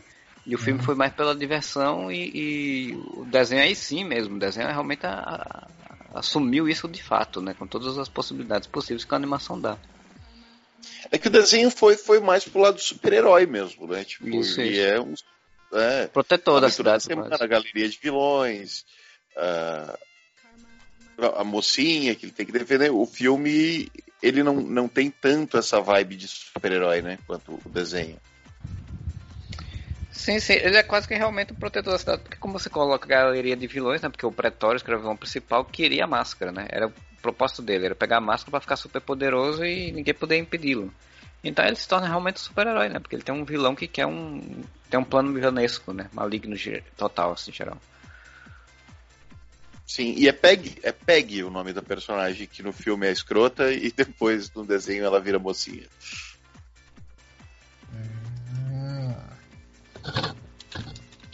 Tô aqui pesquisando. E, e, cara, esse desenho ele deve ter durado bastante. Eu não tenho aqui informações, a gente pode procurar também, né? Porque não custa nada só colocar aqui no Google e descobrir que tem três temporadas. E durou 54 episódios. E realmente. Eu acho muito na memória da galera, talvez mais do que o filme. É, 95 a 97, né? Que ele, que ele é. Existiu. Inclusive, é, vocês comentaram que ele tem muita homenagem aos quadrinhos. Eu tô vendo aqui, eu vi uma, uma imagem, eu lembrei do episódio, que é o episódio que a máscara quebra no meio. E quando ele vai botar a máscara, ele fica metade máscara e metade Stanley, que é totalmente uhum. duas caras aqui. É totalmente uhum. duas caras. E eu lembro desse episódio. E, e outra coisa que eu queria citar também, que me fugiu Agora, ah não, acabei de lembrar, é que já vou, já vou aproveitar para citar outro desenho, então, que ele tem um episódio crossover. Vocês lembram do episódio crossover dele? Sim, com Ace Ventura? Com Ace Ventura, cara, que também uhum. teve um desenho próprio e daí houve um crossover. E daí, se você não está feliz com um Jim Carrey, você pode ter dois Jim Carrey com o Ace Ventura e o, e o Máscara juntos, desvendando mistérios. É, o curioso, o curioso é que quem faz a voz do, do Stan Ipkiss é, e, do, e do Máscara não é o Jim Carrey, né? É o, é o Rob Paulsen, Paulsen, Paulsen. É, eu imaginei que não era que não era o Jim Carrey, mas eu ia fazer exatamente essa pergunta, se vocês sabiam quem é que era o dublador, porque eu nunca tinha ido atrás assim de saber quem era o dublador do, do de ambos, né? Mas, mas é esse dublador é só o dublador do Máscara ou é do, do Ace Ventura também? Eu não quero falar besteira, por isso que eu vou pesquisar, mas eu acho que quem faz a voz do Ace Ventura é o Jim Carrey. Michael Dangerfield. Ou não, talvez não. Porque assim, no IMDB a única referência que tem como Ace Ventura em elenco é esse rapaz, Michael Dangerfield. É ele mesmo, é ele mesmo. Não, mas é, seria muito. Imagina, seria muito caro. Imagina, era o. Exatamente. Era o Jim Carrey no auge. É, não, eu é. sei, é porque tem, tem um lance que sobre o Jim Carrey. Não sei se vocês uh, lembram, mas o Jim Carrey não fazia continuações de filme, né? Então, tipo, não tem Máscara 2 com o Jim Carrey, não tem. Ah, não teve Debi Lloyd 2 durante muito tempo, né? Saiu agora, saiu essa década, sendo que o primeiro é lá dos anos 90. E, mas o Ace Ventura tem, tem a continuação porque eu lembro que na época é, que saiu esse Ventura 2, saiu a notícia dizendo que o Jim Carrey só tinha topado fazer Ace Ventura 2, porque na verdade o personagem era a criação dele, tá ligado? Uhum. Tipo, ele criou Ace Ventura e então a franquia meio que era dele, entendeu? Então, por isso que me fez supor que ele poderia ser o dublador do desenho também. Talvez uhum. fosse o dele. E, é, mas poderia ser mesmo. É, é, mas é, acho que o trampo, né, de ter que ficar gravar todos os episódios, sei o que, pode não ter querido ele ter jogado para outra pessoa, né? Sim, o, do sim, Máscara, o do Máscara, ele até, até esteve envolvido numa continuação, no segundo filme, enquanto ela está sendo discutido na época do sucesso do primeiro, né? Só que o negócio não, não foi para frente, ele, ele saiu, quando ele saiu é que não foi mesmo para frente, né? Aí depois de anos que fizeram... Um filme maravilhoso chamado O Filme do Máscara, O Filho do Máscara, que é Exatamente. impressionantemente bom. É, como o personagem agora fazendo, acho que há 30 anos, se eu não me engano, pode ser até que, que volte a pensar em fazer algum filme. É. E com o Jim Carrey voltando, né, fazendo o Dr. Robotnik, ele voltou a galhofa. Porque é, assim, gosto muito de Jim Carrey, adoro vários filmes mais dramáticos de Jim Carrey, como O Mundo de Andy, uh, O Show de Truman, o Brilha Eternamente Lembranças, Gosto muito de vários filmes dramáticos de Jim Carrey. Mas é empaca, gente. Jim Carrey dos anos 90 fazendo careta é, é, foi muito parte da minha infância, da minha adolescência, gente. É, é, é e, e, com, e, como Robotnik, meu amigo, ele tá totalmente. tá um exagero mesmo. É. E tem que estar, tá, é Jim Carrey, mano. É Jim Carrey. A única coisa que eu lamento, eu fiquei tão triste quando eu vi Debi Lloyd 2 e eu achei o filme fraco. Fiquei tão triste. Ah, nem assisti até hoje. É que não adianta, tem filmes que só funcionam. Assim, as pessoas. As pessoas. Nós somos adultos. Eu, um dos maiores problemas de hoje em dia. Maior que o coronavírus, não, tô brincando, é só polemizar. Mas um dos grandes problemas de hoje em dia é, é são as pessoas adultas não conseguirem reconhecer uh, que, que muitas das coisas que eles gostam não são boas, na verdade. Que é tudo só uh, memória, afetiva. memória afetiva. E tudo bem ser memória afetiva, tipo, não, não há problema nenhum, tipo, ninguém vai te prender porque tu gosta de uma coisa que é ruim. Tipo, não tem, não tem problema nenhum admitir isso, sabe? Só que as pessoas ficam nessa coisa de tipo, uh, ah, porque, né, era isso e aquilo tem filmes que não, não que são muito, muito datados. E, e o humor do Debi Lloyd é muito datado. Quando eles falaram que iam fazer um 2, a primeira coisa que eu pensei, cara, se vocês fizerem um filme muito diferente, não vai ser Debi Lloyd, mas se vocês fizerem igual,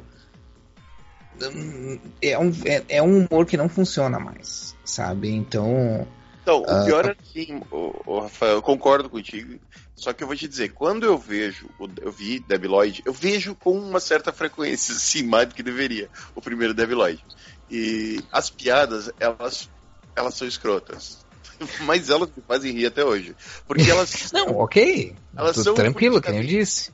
Politicamente incorreto, feito de uma forma tão descarada e tão cretina tá ligado? É, não é um politicamente incorreto do tipo escroto, do, ah, né, vamos, vamos rir de minorias e olha só como é engraçado fazer piadas preconceituosas. Mas é um humor tão cretino e tão, sabe, que eu, eu assisto aquilo, eu choro de rir, de pensar, mano, não acredito que esses caras tiveram essa ideia dessa piada, tá ligado? E ela funciona uhum. de tão cretina que ela é. O segundo filme, passados vinte e tantos anos, ele tenta refazer o primeiro filme quase ipsis literis. Tá ligado? Então, ele pega a mesma piada e repete, sabe? Tipo, ele faz a mesma piada de novo. Só que você já tá, sabe qual é aquela piada. Então ela fica uhum. muito inferior à piada original. Porque a piada original ela é cretina, porém ela é original. Quando você vê de novo, parece que eles só tentaram refazer o mesmo filme, fazendo as mesmas piadas de uma forma muito mais mal feita.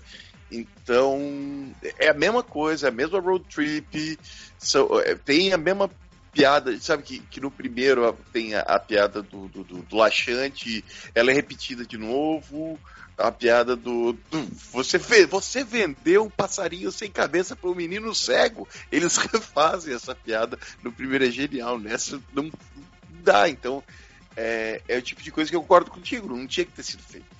Ou se era para ter sido feito, eles tinham que ter sentado e como esses personagens estariam 20 anos depois. E não vamos refazer o primeiro filme em 2015, não lembro quando saiu essa merda. Sim. Mas é complicado, né? Porque como é que tu vai fazer um filme desses. É, é, é, é eu, eu, fico pensando assim, ó. Tu vai pegar o. o... Porque eles são personagens. Uh, completamente estereotipados, né? Então eles são personagens Cara, assim que se eles é mudarem, ele, tu, tu, tu arrisca muito descaracterizar. Só que se tu não mudar, vai ser a mesma coisa. Tipo, você não precisa mudar só. eles. Esse você é pode manter eles dois debiloides, só que colocar eles em 2000 e, e, e sabe, no século 21, em, em, uma nova situação. Isso não é feito assim, em momento algum. É só repetir a mesma piada do primeiro filme. E ah, é, não, não, não, não era difícil. Não era não, eu que já estava interrompendo o Rafael, mas não, é, não era difícil fazer o TED no século XXI. É só botar eles dois concorrendo à presidência dos Estados Unidos. Aí ganhavam, né? Vá. Pior. Dois debiloides concorrendo à presidência dos Estados Unidos. Mas aí Cara, isso você foi antes crítica... do, o debiloide 2 saiu antes do Trump, né? Da era Trump. É, aí, tá vendo como faltou a visão? Idiocracia fez isso. Pois é. É verdade. Poder, faltou a visão deles pensarem o que seria imbecil, que seria sem lógica nenhuma para hoje em dia desses personagens estarem fazendo. A, idiotiz, a idiotização da humanidade seria um ótimo plot para os dois virarem duas celebridades como se eles fossem dois líderes, sabe? Isso, como isso. acontecido em vários países, assim, e tipo os dois... Você, você, você querer colocar um mundo, um mundo sensato com eles debilóides, é como você falou, não funcionava mais, né? Agora, ser... você fazia as pessoas ah, vocês acabaram de me convencer que... Daí um puta filme, Debilóide 2. Vocês acabaram de me convencer que daqui que uma continuação do Debilóide podia ser um, um, podia ser um dos melhores filmes para se pegar e trazer de volta anos depois, para justificar por que trazer de volta décadas depois. Assim. É, Infelizmente, perdeu. o pessoal de Hollywood não pensa assim. É, não pensar só em reprisar porque era mais fácil.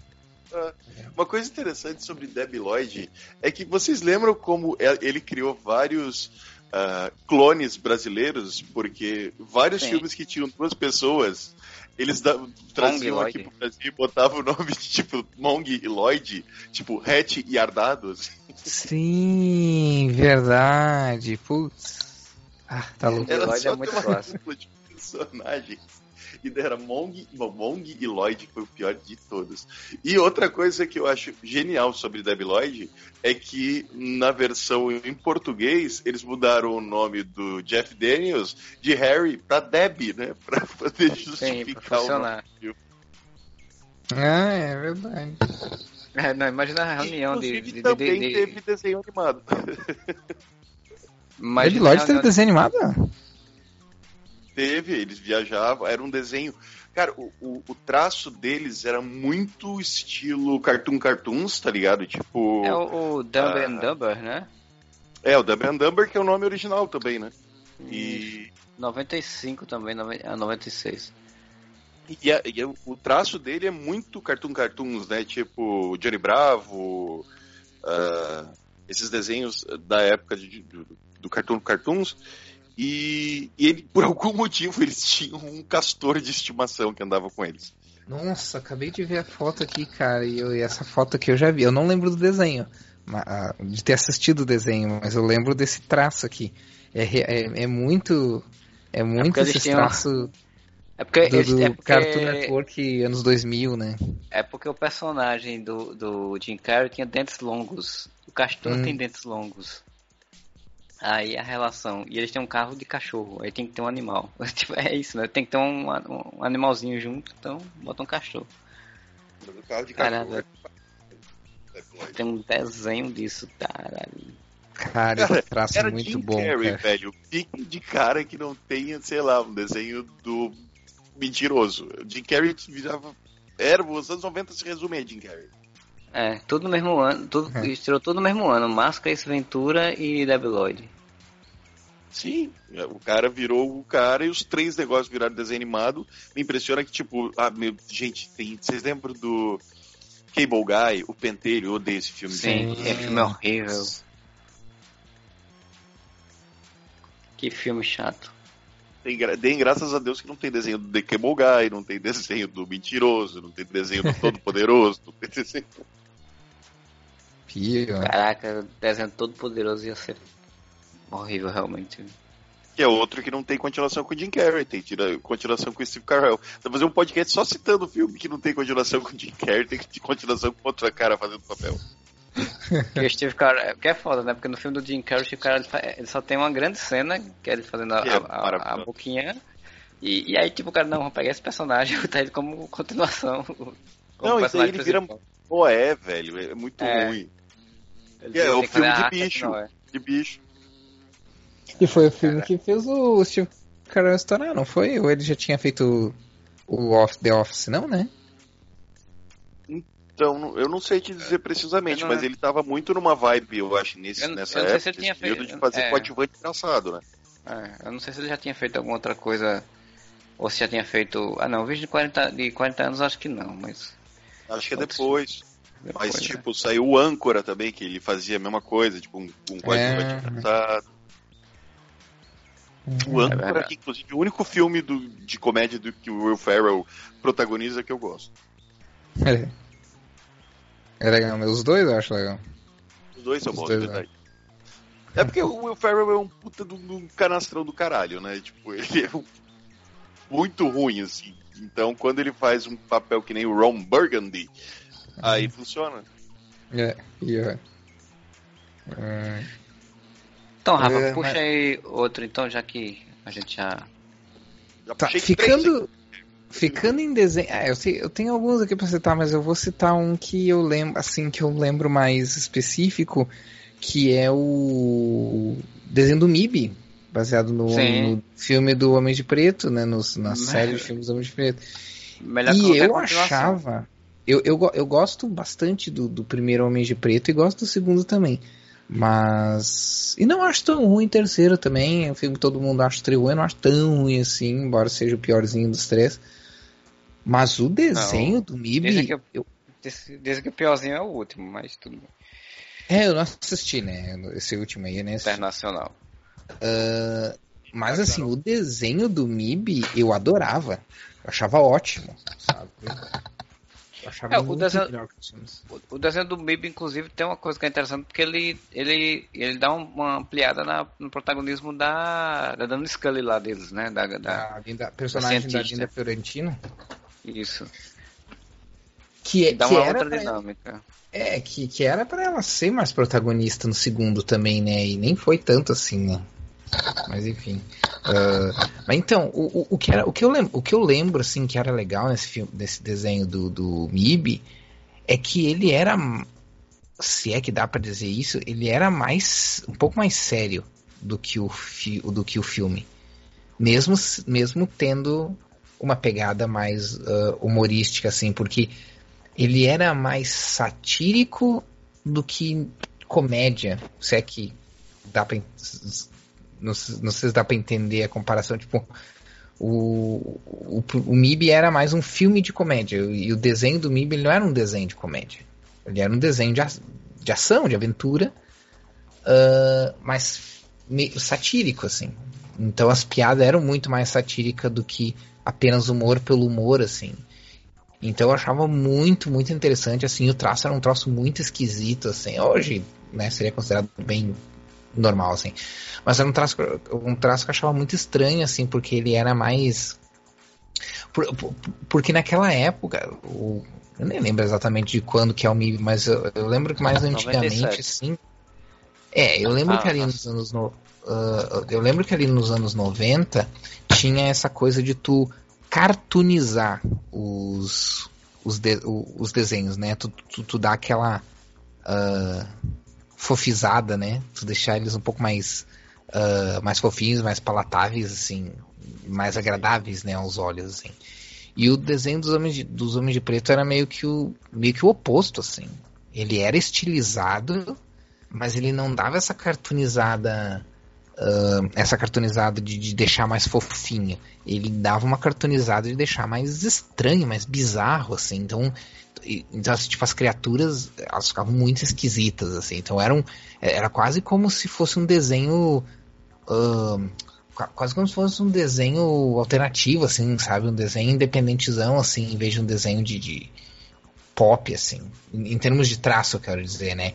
E, o, e que eu lembro das histórias também, não é, era uma coisa, não era uma coisa tão pop, assim, era um, era um pouco mais série uh, de, de, de, de, investigação, de aventura e tal, sabe? Só que e com esses elementos satíricos, assim. É, a animação ela teve quatro temporadas, assim, eu acho que eu nunca. Acho que a TV daqui eu acho que nunca passou as quatro completas, não lembro de ter visto tanto episódio é, assim. Eu, eu, também acho que não, mas até aí eu sou o cara que acha que. que uh, achava que Freakazoid tinha tido várias temporadas e mal teve uhum. uma. É, foi então, de 97 a 2001. O Caixa Interessante, tá, tô vendo aqui os, os nomes dos episódios. Todos os episódios começaram, tinham o nome Síndrome. É, é, é isso, a síndrome de alguma coisa. Uhum. É. é. É, isso aí mesmo. Todo negócio tinha. tinha ó, e aí no último, os dois últimos episódios era The Endgame Syndrome, parte 1 e parte 2. Ah, isso eu, com certeza. Nossa. Eu tô vendo o traço aqui, como você falou. Eu lembro do desenho, mas eu não tenho uma memória muito viva dele. Uh, mas chega a lembrar os desenhos da MTV da época. Sim. Isso! Aham. Uhum. Uhum. Tem, tem, uma pegada bem. Os desenhos é que a MTV fazia. E é da, da WB Kids, né? Não era nada alternativo, era, era Warner Brother Kids mesmo. É, exatamente, mas era bem um esquema. Eu não sei, cara, era pelo menos para mim, assim, que eu lembro, ele parecia muito diferente. Como eu falei, hoje em dia não teria nada de estranho, é só um desenho mais estilizado e tal. Mas eu lembro que naquela época era bem diferentão do que se estava fazendo assim em desenho mais pop, que nem você falou. Era mais aqueles desenho esquisitão da MTV que tinha traço desse tipo, sabe? Não uh, o canal, entre aspas, mais, mais, uh, mais pop, mais tradicional, né? Uh, eu lembro que tinha um Flux também, acho que era na MTV também, não tinha? Sim, sim. Que, sim. Tinha, um, que tinha um traço meio é. nesse sentido assim. Era uma coisa que, que não quer Foi ser mangá, mas ao mesmo não, não quer ser anime, mas ao mesmo tempo uh, não quer ser o, o, típico traço estilo americano, assim, faz uma, meio que uma mescla. Enfim, era um, eu acho até que era um, um estilo de desenho meio experimental, assim. Eu mandei para vocês o, a abertura a abertura dá pra, dá pra ver que é bem. É bem o, o tom do, do desenho é bem diferente do, do tom do filme, assim. Sim. É verdade. É, como eu falei, eu, eu, não lembro muito bem do desenho, por algum motivo, acho que eu nunca acompanhei, mas uh, parece bem diferente então mesmo. E ele, eu gostava muito, nossa, achava muito legal. Era, porque era meio que uma, como se fosse uma série mesmo, sabe? Tipo, tinha cronologia e tal, sabe?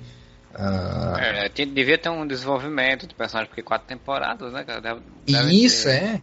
Era diferente de um desenho como Máscara, como Ace Ventura, que era mais episódico, né? Era mais. Uh, sem grandes preocupações assim em construir melhor a personalidade do personagem e desenvolvendo os personagens aos poucos, né? Uh, então era... isso era uma coisa que eu gostava muito. E era, isso eram temporadas é, relativamente assim, curtas, né? Três episódios, cara. Então. Não eram essas coisas de desenho que. Como você falou, como não era episódio. Não era de. Desenho provavelmente pra TV muito aberta, não era desenho pra. Freak da semana, né? Assim, tipo episódio, episódio de diversão casual. Que o cara faz 20 episódios e tal. É que talvez, talvez, eu posso estar falando uma besteira enorme, mas eu acredito que seja uma época que os desenhos começaram a assumir mais a, a ideia de temporada. Porque é. uhum. né, a gente estava vendo ali os mais antigos, tem, sei lá, 40 episódios e uma temporada, né? Tipo, duas temporadas e 35 episódios. E, e depois ficou bem instituído isso, porque se a gente pegar a Liga da Justiça, que é um desenho que, que ficou bem cronológico, né? É, a gente ainda vai fazer eventualmente um dia, quem sabe, se Deus quiser, um, um podcast só sobre o universo animado da DC, né, do, do Bruce Timm, mas uh, se a gente pegar ali, por exemplo, os desenho, o desenho do Batman, o maravilhoso desenho do Batman, mas ele não tem uma cronologia, né, os episódios são episódicos, Isso. e meio que, né, e quando chega em Liga da Justiça, acho que quando chega em Superman, uh, a, a, a série se torna cronológica, né, que daí realmente é uma história que aí ainda é bastante episódico, mas Liga da, mas é mais cronológico. Mas tem uma cronologia, aliás. E quando chega a Liga da Justiça é bem cronológico. Né? Tipo, o, o que acontece numa, numa, saga, uma saga leva a outra, que leva a outra, e tudo vai tendo repercussões e tal. Então, e, e foi em Liga da Justiça que começou esse lance, né, que, que eu lembro claramente, esse lance de temporadas de 13 episódios. E, e provavelmente o MIB deve ter vindo nessa, nessa, nessa época, né? Que a tendência era essa. Uhum. E é, exatamente. E, e o para reforçar o que você está dizendo, que eu acho que é bem verdade, a, eu estava olhando aqui e eu não lembrava disso. O, o, desenho, o, o título do desenho é Men in Black The Series. Então era, Ah, era, era sim. bem um título para mostrar que era uma coisa um pouco mais, mais séria, assim, né? E, e aqui tá, no Wikipedia tá falando uma coisa que, claro, é meio óbvio agora lembrando que, que eu deveria ter comentado, mas eu nem lembro de comentar, que ele não é exatamente uma série. Ele é baseado no filme, mas ele não é tipo uma continuação do filme, né? Porque uh, o, o filme. Porque o desenho não. não o agente Kay não se, não se aposenta, né? Ah, Uh, sim. então é. segue. E, e daí a gente, a, aquela que é a personagem ali da Fiorentina já é a gente, anda com eles e tal, tudo. Então é, é tipo uma, uma versão diferente da história, mas de resto é tudo muito. ah, É mais uma adaptação para outra mídia do que uma continuação dos filmes. Né? Isso, é, exatamente. Tem todos os elementos ali do filme original, mas é mais, é mais adaptado, assim. E agora eu tô, tô olhando que o, o, a estética do desenho é baseado no, no desenhista de quadrinhos uh, Miguel, Ancho, Miguel Ancho Prado, ou Miguel Ancho Prado. É É Miguel Angel Prado. Isso, Miguel Ancho Prado. Esse cara aí mesmo. Não, é um, É. é um, é um dos, dos baluartes dos quadrinhos europeus. É, exatamente. Então tu vê, dá pra ver que é bem experimental já por aí, né? Os caras tá se inspirando em, em, em artista de quadrinho europeu pra. por estilo do desenho, né? Pra estética do desenho, assim. É, só de chamar Men in Black The Series já é uma coisa realmente diferente, porque geralmente naquela, principalmente naquela época, tudo era The, the Animated Series, né? A série animada. Que é esse tom mais infantil, esse tom mais de TV mesmo, assim e tal, né? E você então The Series e tirar o Animated já é uma, uma variação realmente muito grande. Uhum. Exatamente. Pois, então já que a gente tá falando aí de, de, de alienígena, de, de espaço, de, de, de homens de preto, essas coisas e tal, eu vou falar de uma animação que eu não sabia, ou pelo menos se alguém já me falou, não lembrar que existia, que eu vi agora aqui pesquisando que existe, que é Spaceballs, a série animada. Nossa, Eu, também então, não. Também não sabia que existia. essa Não, eu vou até clicar nela, porque me chamou a atenção também. Que era uma Que série de- que teve, teve somente 15 episódios, né? Foi de 2008 a 2009, sendo três episódios em 2008 e os dois últimos episódios que se chamam, os dois últimos episódios que se chamam Piloto Parte 1 e Piloto Parte 2. e que em 2009, né? E é uma série que tem o Mel Brooks na, na, no, no elenco, na produção, né? É, Estão lá participando e não, não tem o, o- Como é o nome do doidinho que fazia o Darth Vader deles lá?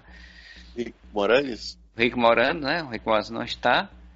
Mas pelo que eu tô vendo aqui, o pouco que eu tô vendo aqui são exatamente tipo aquela trupe de personagens em aventuras loucas em cada episódio, né?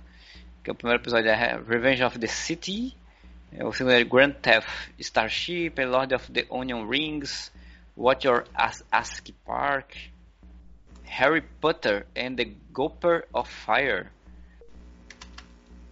Tudo é. zoando outras, outras. Outras franquias, outros filmes. Outras franquias.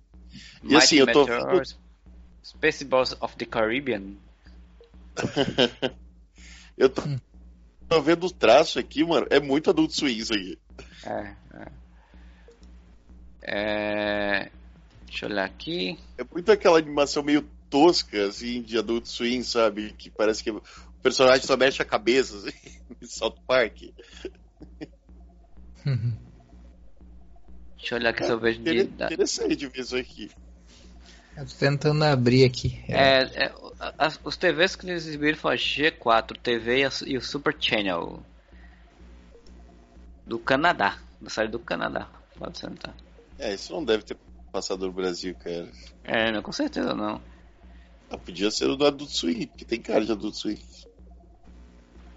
Mas eu fiquei, eu fiquei, eu realmente fiquei com vontade de ver isso, cara, porque esse traço realmente é bem, muito, muito Adult Swim. E, cara, eu adorei essa coisa, tá, o, o, o nome zoando outros, outros filmes, cara. The Lord of Onion Rings é ótimo. Não, o mais engraçado é que aqui no MDB a descrição tá como uma paródia animada de, de, de ficção científicas populares e, e, e séries de TV, né? Mas é, é engraçado que é basicamente uma paródia da paródia, né? Quase. É. Sim. É, no, no, no, Wikipedia, exclusivo aqui, tem falando que ela é uma série vagamente baseada, assim, ela não é completamente baseada porque, por conta disso, né? Porque provavelmente eles pegaram só os personagens ali e, e não seguiram a história do filme, né? Não fizeram coisa. Porque o filme é a, a cópia do. do né? Não chega, não segue a cronologia de, Space, de SOS e o Lobo É, e o legal é. é que foi criado pelo, pelo Mel Brooks também. E, isso, e, isso. e, tipo, bem, bem depois do filme do filme original, é de 2008 a série. Sim, 20 anos depois. Sim. O Mel Brooks assim, passou 20 anos pra, querer, ouvinte, pra fazer alguma coisa. Você ouvinte que não sabe o que é Spaceballs, nunca ouviu falar de SOS Tem Loucos Outro Espaço, nós temos um podcast inteiro falando desse filme, que foi na comemoração do especial Star Wars, a gente fez um, um podcast sobre SOS e Loucos Outro Espaço, que é só você procurar, ou então o Marcelo bota aqui no, nos links aqui embaixo, no, no, post. Cara, eu acho fantástico o nome do, do, do Java The Hutt, né, em, em Spacebox, é Pizza The Hutt. É. Cara, esse filme é genial, mano, esse é muito bom. E eu gosto da dublagem, principalmente eu gosto da dublagem porque na, na, dublagem a nave ela vira uma espécie de estátua da liberdade com um aspirador de pó, não sei se vocês lembram. É, sim, sim. Uhum. Só que na dublagem ele é a empregadona.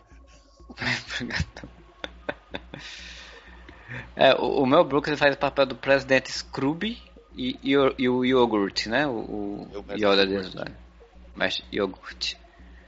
Ele tem o poder do merchandising.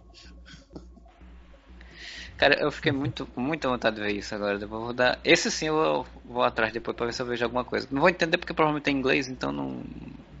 Ou francês, né? Canadá, não sei. Mas. Ficou interessante. Inclusive tem um episódio sobre o Homem-Aranha, cara.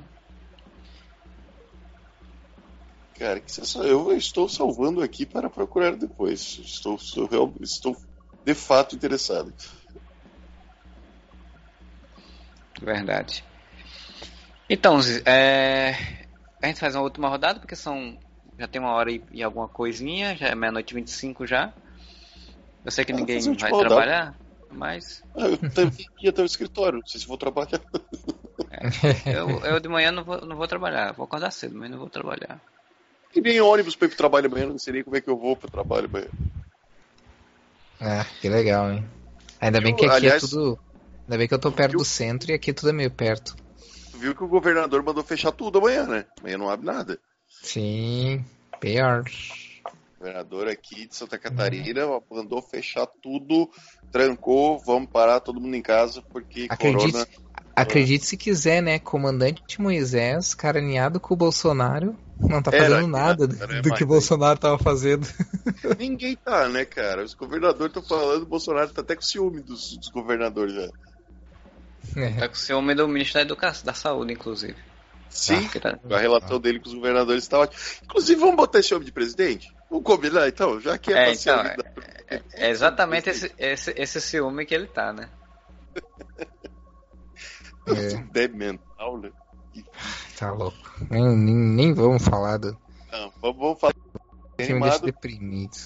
Vamos falar de desenho animado e se é pra falar de monstro, vamos falar do. Vocês lembram do desenho do Godzilla? Eu tô falando do antigo. Que, que era da. Cara, pior que não. Eu, te... eu, só lembro do que tem um Godzilla pequenininho. Era o Godzuki, claro. É, é, é mais antigo. Porque Caramba. tem o baseado no, no filme, né? Que passou por aqui, passou bem pouquinho, acho. É o filme de 90 e poucos. É. Teve os dois. Eu tô falando do Godzilla de, dos anos 80, que o Godzilla tem um sidekick também, que é o Godzuki, né? Ele tem uma turbinha de amigos, como. Aí, é mesmo, mesmo esquema do Scooby-Doo, só que ao invés de Scooby-Doo é o Godzilla. Caralho, você teu, teu Godzilla de amiguinho. E eu lembro que era, tinha uma pegada que eles iam sempre investigar alguma parada, a turminha, né? Eles tinham um submarino, aí quando sempre tinha um monstro gigante, obviamente. Quando o bicho pegava, eu não lembro se eles tocavam uma flauta, pam, pam, pam, parará, ou se isso era. e aparecia o, o Godzilla pra tacar fogo e sentar porrada nos monstros. Cara, mas eu tô olhando aqui as fotos, não é Scooby-Doo, não. É Johnny Quest, viu? Referência aqui, viu? Porque. É Johnny Mas eu, falo, eu quis falar Scooby-Doo porque tem um bicho.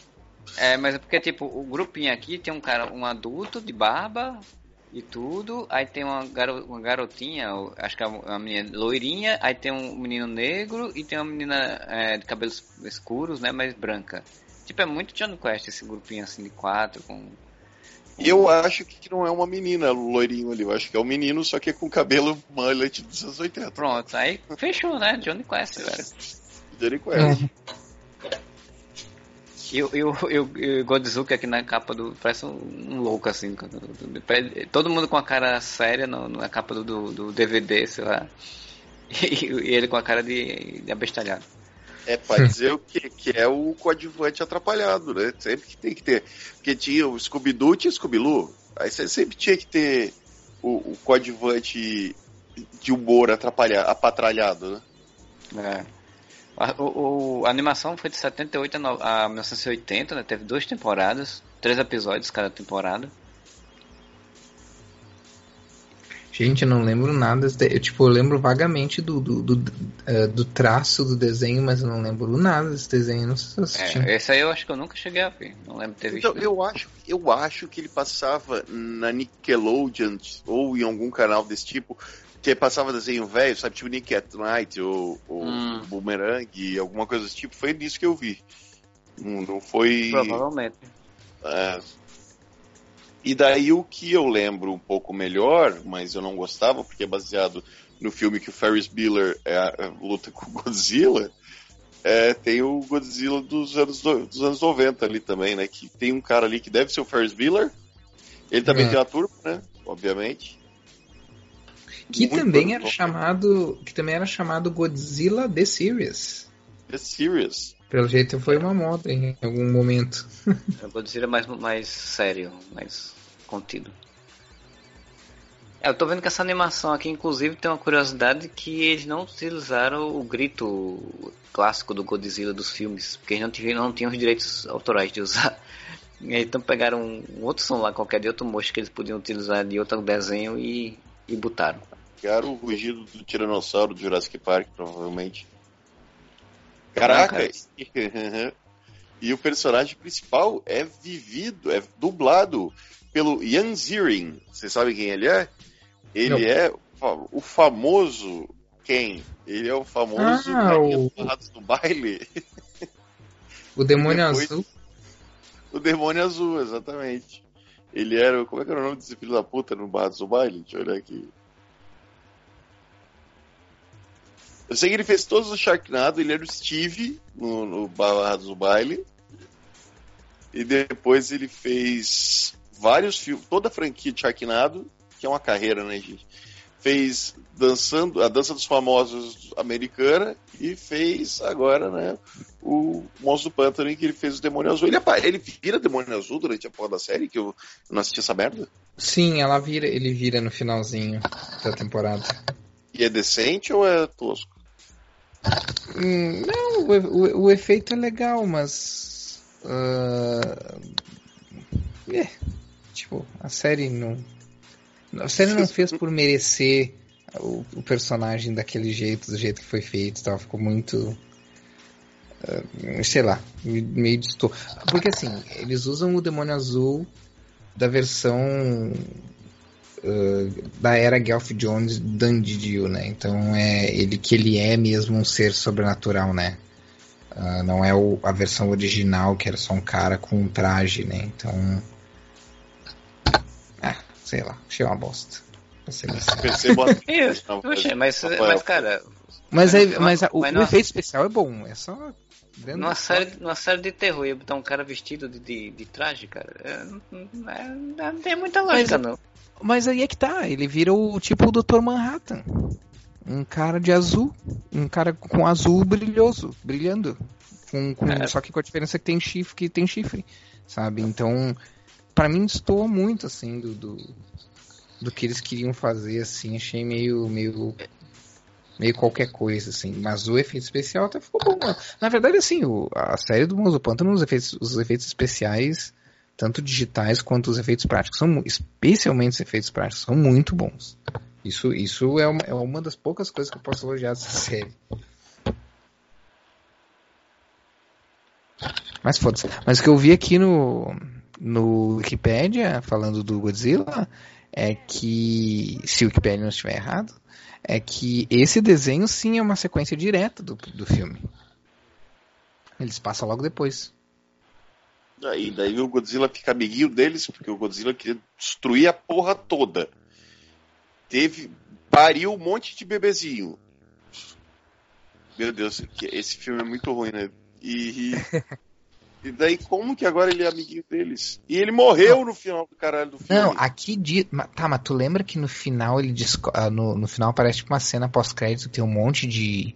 de ovo? Sim. Uh -huh. E um desses ovos, eu não lembro se eles eu não lembro se é na cena pós-crédito, eu não lembro se eles destroem, eu acho que eles destroem. X encontram e destroem tudo, sei lá, alguma coisa assim, não lembro.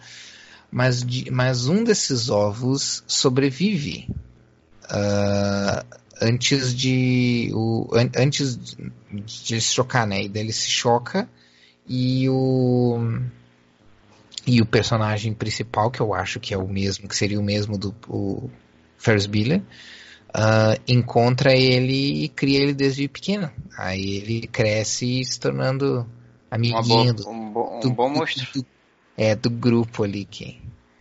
Então que, você tá querendo dizer que, que esse é... filme não é do esse desenho não é do Godzilla, é o Godzuki. É, é uma adaptação, né, do, do Godzuki. Mas é mais ou menos isso aí, pelo que eu entendi aqui do, do plot. Porque eu até lembro de ter visto dela. lembro que eu vi o desenho, mas não vou lembrar de detalhes, tipo, como plot, por exemplo. Ah, eu também não lembro de nada, só lembro de ter visto no, no... Acho que era outro desses desenhos que passava no, no, no Cartoon e eu trocava de canal quando começava. Hum. Hum. É, mas é isso aí. É isso, essa foi só a citação. É, né? Então, Puxa aí, Rafael, o próximo então, já que o Moura encerrou. Uh, deixa eu ver. Eu vou puxar um rapidinho, só que é o. Um, que, que saiu aqui, mas eu lembro muito, mas muito vagamente. Eu comentei no começo por alto que é o Contos da Cripta. Que no desenho, o, o título original do desenho era Tales from the Crypt Keeper, que é seria os, né, os contos do Guardião da Cripta e não contos da Cripta, mas aqui foi traduzido como contos, contos da Cripta porque eu acho que o desenho deve ter saído aqui quando a série ainda estava passando aqui, né? Uh, mas o que era interessante desse, desse Contos da Cripta, o desenho, é que eu acho que é um dos poucos casos em que era que o desenho era basicamente o que era a série. Era basicamente a mesma coisa. Tu tinha o, o Guardião da Cripta, que contava as histórias do mesmo jeito, sarcástico e fazendo piada, que no, que no, que no desenho, aqui no, na série original. Uh, e cada episódio ele introduzia uma história diferente. Né? Claro que a diferença é que não tinha aquele tom satírico mais adulto, não tinha o tom de horror que era mais para adulto, ele era bem mais diluído, bem mais, bem mais infanto-juvenil, como o Moura comentou, né? Tinha, ele. Uh, como é que é? Goosebumpizou, né? O, o, foi goosebumpizado o desenho, né? Virou um goosebumps. Mas eu achava engraçado ele ter esse. Ele ter basicamente a mesma estrutura, porque era basicamente a série transformada em, em desenho e, e, e diminuído um pouco a, a, faixa etária, assim. Isso que eu, achava legal no desenho. E ele sofreu por aquele processo, aquele processo que tu falou da fofa, fofilização dos personagens. Sim, é, Caralho. exatamente. Exatamente. É o, muito o desenho fica bem. Deixa eu ver se tem aqui o, o, o intro para mostrar para vocês aqui. Porque teve mais de uma temporada. Eu não sei se teve duas temporadas, teve mais do que isso, mas eu sei que teve mais do que uma. Deixa eu ver se eu, se eu mostro aqui. mas era bem bem uh, fofizada assim.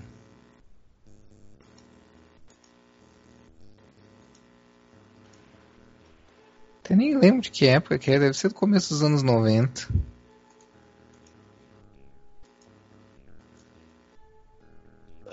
Uh, foi, foi de 93 a 99. Olha aí, então durou bastante até o desenho. Nem lembrava. É só 39 episódios, mas foi de 93 a 99. Sim. É, que deve ter. Uh, devia ter 13, né? 13 episódios por temporada, muito provavelmente 10, 13 por aí, né? Mas enfim, esse vale, vale pela curiosidade, assim. Eu não lembro, eu não lembro em que canal chegou a passar, mas eu lembro que chegou a passar aqui com, com o título de Contos da Cripta mesmo. Não, eu acho um título super infantil, realmente. Mãe, eu vou ver o Contos da Cripta. Que é isso, menino? Ele tem uma vibezinha meio meio outro desenho que também foi baseado em filme, que é do Beetlejuice, né? O Beetlejuice também teve ah, teve é? desenho e, eu e tem lembrar. É, você lembra? Eu, não, acho que passava na Record aqui, se não me engano. E, e era um desenho que eu gostava bastante, o Beetlejuice, o, o desenho o Besouro Suco, né? Besouro Suco, Besouro Suco, Besouro Suco. Porque no filme eles falavam mas no desenho era Besouro Suco. É, o desenho eu é. lembro. Acho que, acho que inclusive eu assisti primeiro o desenho, depois o filme. Acho que o filme só vi depois também. Não, eu também, porque eu. Primeiro filme. Eu, eu também acho que eu vi o desenho primeiro porque eu lembro eu lembro deles falando Besouro Suco mais do que deles falando Beetlejuice. Exatamente, mesma então, coisa no meu caso. Então, no, no, meu caso, eu fico irritado de lembrar que no desenho eles falavam Besouro Suco, então eu acho que eu vi o filme primeiro. que eu lembro quando eu, eu vi o nome Beetlejuice, eu disse, rapaz, estranho, eu gostava mais de Besouro Suco, então realmente foi desenho provavelmente inicialmente. Pois bem, Agora, então. Qual é história do desenho do? É engraçado, a gente lembra do, do, da estética, a gente pode lembrar dos, desses detalhes, mas não consegue lembrar da história, né? É. é porque eu acho que honestamente a gente não prestava tanta atenção assim naquela época. É, e eram desenhos, normalmente desenhos assim, tipo, bem casual, né? Pra você assistir, tem aquela coisa normal, você se diverte ali e acabou e tal, você não fica. Não, e a gente tem que, a gente tem que lembrar que muitos desenhos que a gente lembra bem é porque a gente assistiu várias vezes, é porque eles foram reprisados várias vezes na TV, Sim, tipo é Caverna do Dragão, por exemplo, sabe? São, são desenhos que foram reprisados muitas vezes. Esses desenhos que a gente tá falando, a exceção talvez seja o Máscara. Sim. Mas em geral, eu, todos os outros eu acho que nenhum foi reprisado, ou se foi reprisado foi no máximo uma vez, sabe? Então a gente não assistiu vezes suficiente quando a gente era novo para poder lembrar bem dos episódios, sabe? E eu acho que também a questão de ser marcante, assim, tipo, o Caverna do Dragão, por exemplo, além das várias repetições, ele tinha uma coisa marcante, assim, o desenho marcava, você via, você chamava atenção, né? Tem é, desenho é, que. É, desenho que é legal, mas assim, uma coisa que marca, você lembra dos episódios, porque você marcou você aquele episódio. Então, é... Ah, Caverna do Dragão também, porque convenhamos, a Globo ficou repetindo aqueles 13 episódios durante 20 anos da nossa vida. É impossível não ter decorado aquela merda, né, cara? mas, mas, tem outros casos, por exemplo, o, o desenho do Batman que eu já citei aqui, né? Uh, cara, todo mundo vai lembrar, mesmo que você tenha visto poucas vezes, ou só quando passava no SBT e tal, vai ter episódios que você vai lembrar, porque marcaram muito, porque eram roteiros muito envolventes, assim. É, esses desenhos, às vezes, não estou fazendo uma acusação, mas muitos eram muito a toque de caixa, né? Muito tipo para uhum. só para, né? Tipo faturar o sucesso do com o sucesso do, dos filmes. Então a gente tem a famosa memória afetiva, que a gente já citou aqui várias vezes. Vários deles não deviam ter, sim, uma trama extremamente envolvente, que te prende. Você via mais pelos personagens que, que eram cativantes, né? Isso, uhum, isso. Exatamente.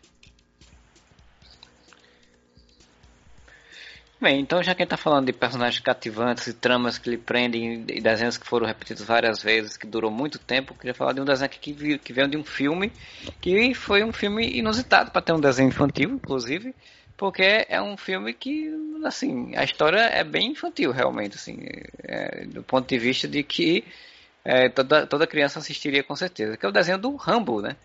O Rambo. Então, aí, quando você falou do Exterminador, que você falou, ah, mas Exterminador do Futuro, como é que vai fazer o filme do Exterminador? Eu pensei no Rambo, não, a gente tinha um desenho do Rambo, mano. Mas assistia a caralho do filme. Quem é que foi? Quem é que foi o adulto, ser humano, que viu Rambo? O filme chama First Blood. Foi lá assistir First Blood e disse, velho, isso dá um desenho infantil muito bom. Cara, e eu lembro que o meu pai e minha mãe, um dos poucos um, action figures que eu tive uh, de criança, assim, né, ganhado uh, na época em que minha mãe e meu pai não podiam comprar muito disso, né, então pouco que, os, os poucos que eu tive foi um do Rambo que tinha inclusive a faquinha. Era naquelas épocas, assim, que que era um troço pequeno que dava pra criança engolir, sabe? Era naquelas épocas que não tinha essa coisa de proibida venda para menores de cinco anos, sabe? e, eu, e eu tinha o, o, E eu tinha o boneco do desenho, cara, que tinha a faquinha dele e tudo. Nossa, lembro até hoje. Cara, mas assim, eu tenho que dizer, Moura, que e, e, o primeiro filme é ok, né? Mas o, esse desenho, ele veio depois, um ano depois do segundo filme. Rambo 2 é de 85. É uma sanguinolência do cacete.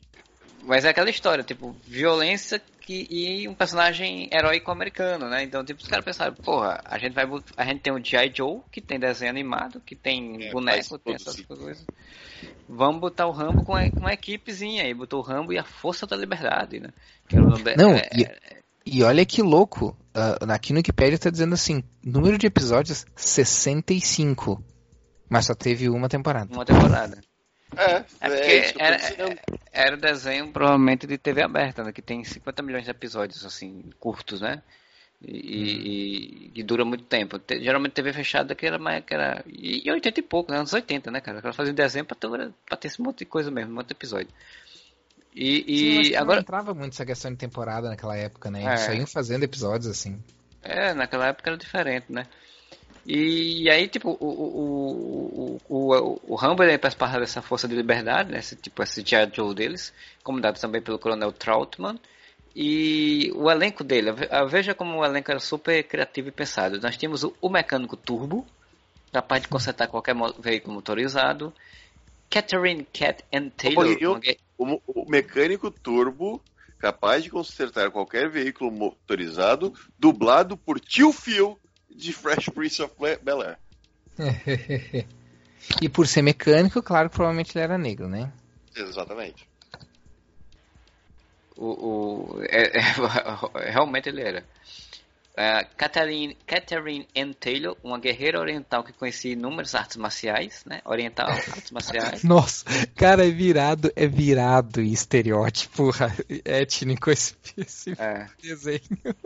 Além de contar com o apoio do ninja White Dragon, do, que é tipo é um ninja, mas é White Dragon, né? Dragão branco. Né? Do, do, devia ser bem o, o Van Damme. No, no, e do soldado T.D. Jackson e do índio chefe, o nome do personagem. O índio chamava chefe. Chef. É. Não, é isso que eu tô dizendo. É virado em estereótipo étnico esse desenho aí, puta que pariu. É a, é a, é a oriental que luta, que luta arte marcial, é o, é o negro que é mecânico e, e o índio que se chama chefe. E todos comandados pelo americano Rumble. E, e, e os adversários. White Dragon, que devia ser a versão deles do. Como é que era? É o do, do J. Joe, a história. Puta, como é que é o nome do. Snake, do... Snake Eyes? Snake Não, Eyes. É, isso. Snake Eyes. Né? Tipo, caralho, isso é...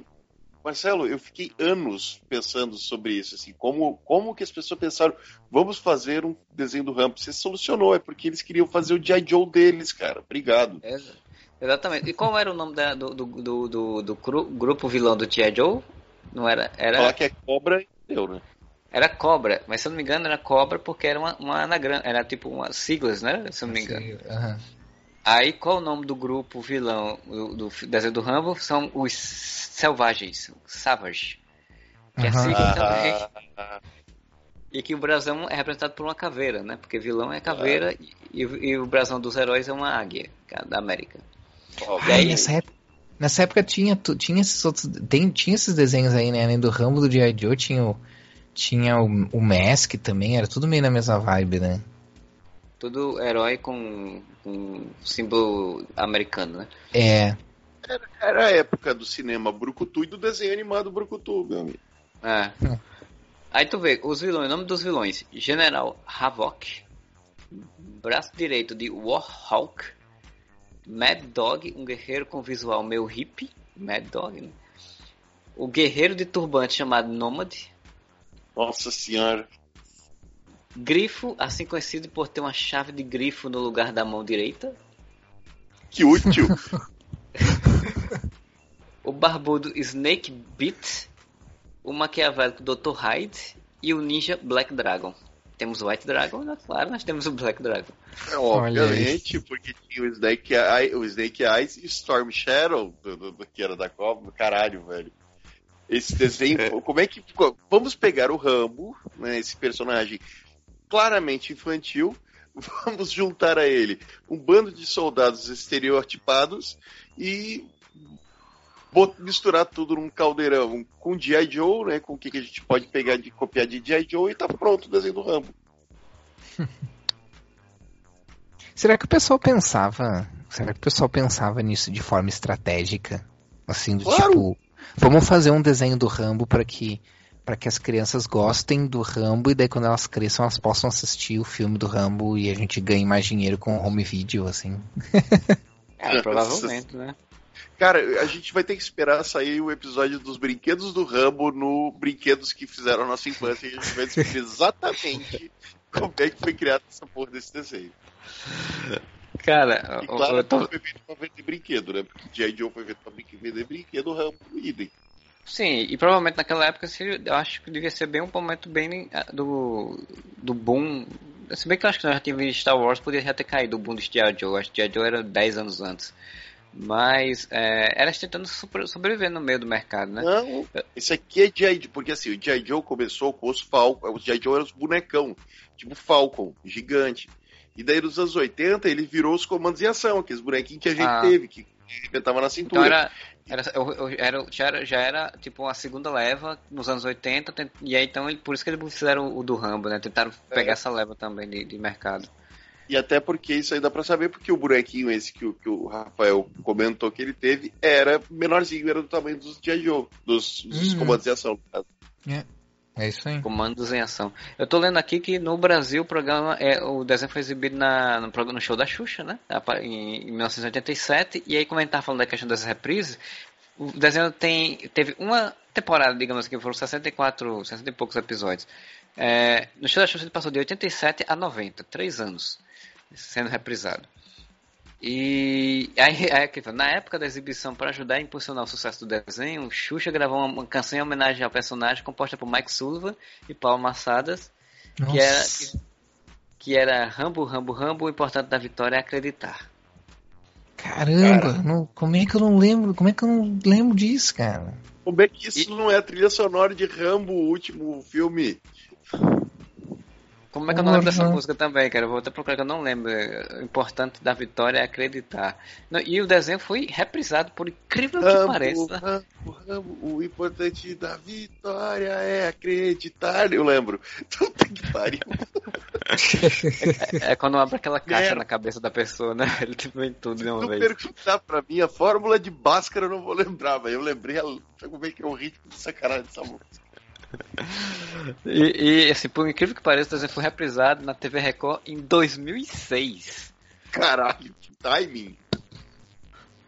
Cara, provavelmente tinha, só se tinha saído algum, algum, algum filme do Rambo na época, porque, porra, tinha 30 minutos de duração, né? Teve 65 episódios. E foi Pô, mas até... eu vou dizer que eu vou dizer que eles fizeram um, um baita trabalho, assim, fazendo um traço. Uh, o rosto do Rambo que lembra o Schwarzenegger, que lembra o Stallone mesmo, mesmo não é, ficando exatamente é, igual, mas, é, mas tipo, lembrava bastante. o Stallone, sabe? É, o texto que eu tô lendo aqui, é, ele fala que a animação era bem caprichada, que tipo, os roteiros eram até bem elaborados, mas não, não conseguiu, não foi suficiente para vender os bonecos, aí eles cancelaram. Só, só a mãe do Rafael comprou. Exatamente. E não tinha só um boneco. Vamos lembrar que, estamos falando de anos 80, vendia a faca do Rambo para as crianças. Isso, Sim. exatamente. Cara, quem, quem Cheguei quem até deu... uma lancheira do Rambo, a lancheira do Rambo tinha o Rambo com a metralhadora. Gente, era outra época. Não era outra época, pensando agora, nós acabamos de voltar para aquela época. Cara, o, quem fez a dublagem do vilão, o Sargento Avok, era o Peter Cullen, cara, que fez a voz do Optimus Prime no, no, no desenho do, dos Transformers. Olha aí. Que era uma voz pra ser aquela voz forte, né? Você tá me dizendo Cara, que ele, hoje, ele, ele fazia a mesma. Ele fazia a voz. Guilherme Briggs pra fazer. É, e ele, e ele fez a voz do Dr. Hyder também. Fez dois personagens. É isso aí, Mas o Rambo, o Rambo é um caso similar porque assim, eu, eu, eu falei, pra mim não fazia sentido até você me explicar agora essa lógica que faz todo, fez todo sentido do desenho do Rambo, mas do Robocop, né? Que eu, só que o Robocop faz mais sentido, porque o Robocop é robô, tem, tem lance de super-herói, né? Remete a isso. Mas é outro que, imagina você criança, imagina não, porque isso aconteceu com todos nós, a gente é velho, ter visto o desenho do Robocop ali na Xuxa, e dito, nossa, que legal, quero ver o filme. Aí você vê o primeiro filme do Robocop e fica traumatizado pro resto da sua vida. Logo no início. Não, mas, não, mas aí a gente tem que lembrar o seguinte, e agora pensando nisso, eu não sei até se não foi feito também com o Rambo. Mas assim, eu assisti Robocop na sessão da tarde. Tudo bem, ah, eles cortaram, eles cortaram algumas das coisas, algumas, algumas coisas sim, mas ainda ficou muita coisa violenta, tipo que, que não é para criança no filme. E a gente assistiu esse filme quando era criança ainda, sabe? Então. O Rambo também tava na sessão da tarde. O, o Rambo provavelmente, né? Mas aí, eu, mas aí eu, eu tô falando aqui de Brasil, né? Eu imagino que não, não deva ser, porque daí naquela época também era bem oba-oba, né? Logo depois da abertura política, assim, o pessoal não tava nem aí, né? Uh, nos Estados Unidos eu não sei como é que. Né? Qual é que é a. Qual era o, a lógica disso. É, qual que é a lógica disso? Por isso que eu perguntei ali para vocês, será que isso não, é não era realmente uma estratégia para tentar fazer as crianças gostarem? Vender brinquedo, Rafael. Foi vender é. brinquedo. Gostarem não, porque é, é, o, o, mercado, ele, principalmente acho que naquela época, ele não era a longo prazo. Ele pensava só no imediato, cara. Tipo, tem que fazer um negócio agora para vender agora. Né? eu aprendi com brinquedos que fizeram nossa infância, todos os desenhos eram feitos para vender brinquedo. Todos. É, o que, é, o que é. é, é uma explicação bem simples e faz total sentido. Vocês lembram que o Robocop teve série de TV também, né? Que ele não matava ninguém. Ele Sim, atirava, tipo, mas, mas era boa, mas pior que era boa a série. É, eu não lembro, só que ele dava tiro, ele ia matar o bandido, ao invés de matar o bandido, ele atirava num, É. sei lá, É. numa prateleira, a prateleira caía no bandido. sabe? Ah, não, É, era é, totalmente. é, é, tirava to- bala totalmente de não borracha. tinha. Não tinha a mesma vibe do, do filme, assim, mas, mas era boa até. Só, só não. Ela só foi cancelada porque era, a produção era muito cara. Ah, sim, vai até pra fazer o Robocop desse cara. É. Ele teve, ele teve, eu não sei se essa mesma série que eu vi uma vez, que tinha um outro Robocop, tinham dois Robocops, e acho que ela era uma série canadense, eu acho. Agora não lembro, mas acho até que era. Ah, todas essas séries também tinham um episódio que aparecia o, o próprio herói do mal. Então, tipo, o clone do herói do mal. Até hoje eles fazem isso? Não ia É, fazer Robocop, 80. eu lembro que eu cheguei a ver um episódio que o Robocop do, do mal ela era meio cinza, assim, a, a, a, a armadurazinha dele. Na série do Flash tinha o Flash do mal que era azul. Da série, do, todo, toda a série tinha a versão, o clone do mal do personagem. Tem, tem uma- umas coisas que acho que todas essas séries dessa época tinha. Tinha esse lance do clone do mal, tinha o episódio em que o herói e o vilão ficam presos por uma algema ou coisa do tipo, e eles têm que trabalhar juntos para, para, para conseguir resolver um problema. Tem o episódio do Feitiço do Tempo, toda a série tinha, até a Grande Família teve episódio do Feitiço do Tempo. Tem o episódio do universo alternativo sempre também, né? sempre tendo universo alternativo. É, eram os clichês dos anos né, de série que até hoje fazem, né, gente? Conforme a série da CW da, da, da DC tem, já teve Clone do Mal, já teve universo alternativo, já teve tudo isso que a gente falou.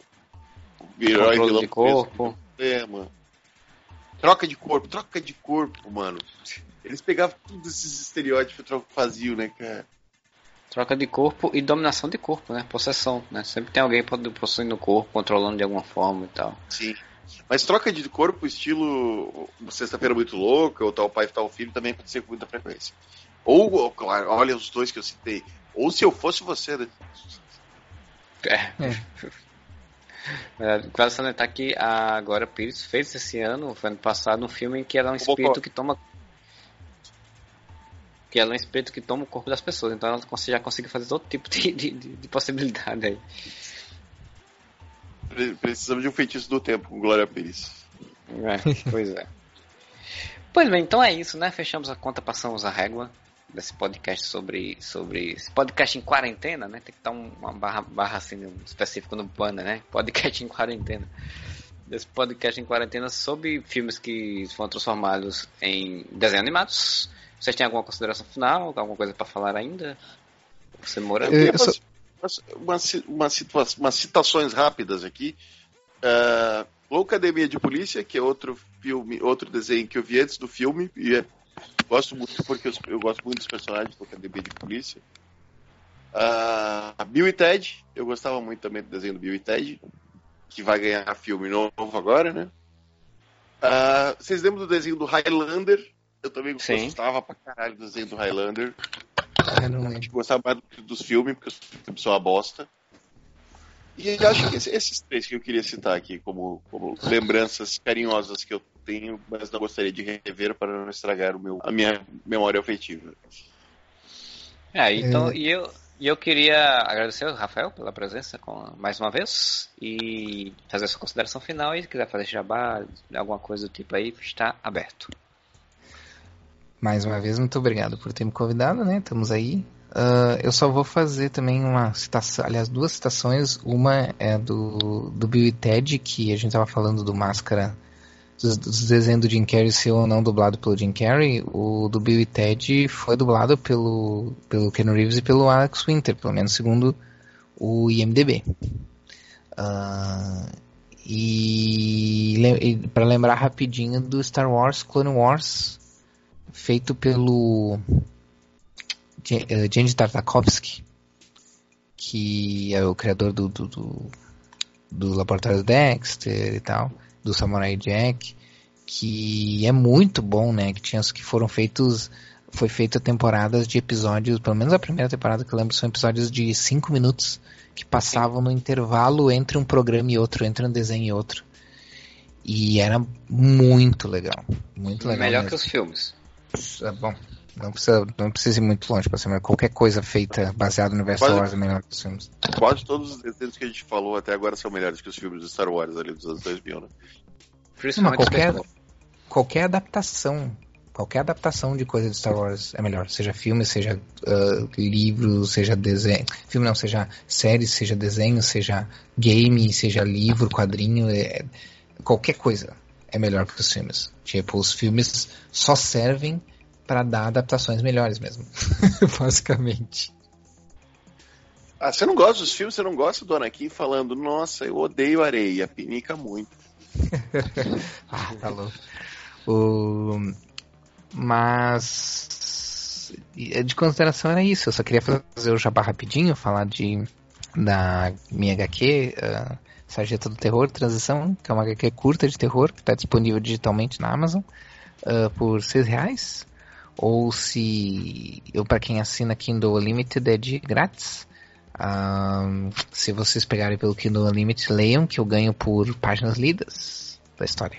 Uh, e era isso. Valeu por terem por ter me convidado, por esse, principalmente por esse tema mais leve, né? Nessa época meio. Pelo menos quando a gente tá. O dia que a gente tá gravando, não sei quando o podcast vai sair, mas o dia que a gente tá gravando, a gente já tá, tá na, numa situação meio crítica já no, no coronavírus, citando a Cardi B, né? Então.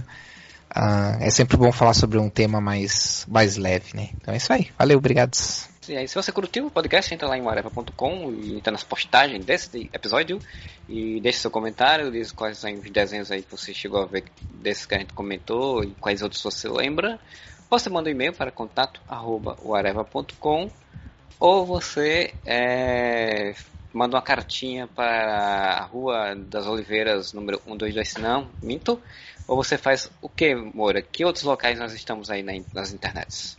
Nós estamos nas redes sociais. Você pode aí entrar no Facebook, no Twitter ou no Instagram, arroba com dois As em todas as redes sociais, as social media, que a gente vai estar lá postando notícia, postando comentário, postando besteira, conversando com vocês, mantendo uma interação. Aproveitem, falem com a gente, a gente gosta de ter contato, feedback de vocês.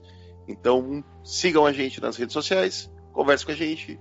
E é isso aí. É, você também pode nos apoiar lá no catarse.me barra assim como o Bruno Felipe Costa e o José Gentil da Cunha, que são nossos padrinhos campeões, e a Alina Aparecida Matias, que é a nossa madrinha defensora e que faz assim, a gente consegue aí pagar nossas existências virtuais, né, em sites e provedores e afins, e a gente se manter aí. A gente tava aí com uns atrasos aí, mas a gente teve aí uns atrasos de lançamentos, né, é, do Momento Areva semana passada, agora esse podcast, mas foi questões técnicas, a gente está tentando manter o, a constância. Vamos tentar manter a constância mesmo em tempos de crise, né? Vamos tentar manter aqui para manter você entretido na nossa nosso podcast quarentena é, e que não demore tanto. Então é isso, a gente volta, esperamos semana que vem com mais um podcast e whatever!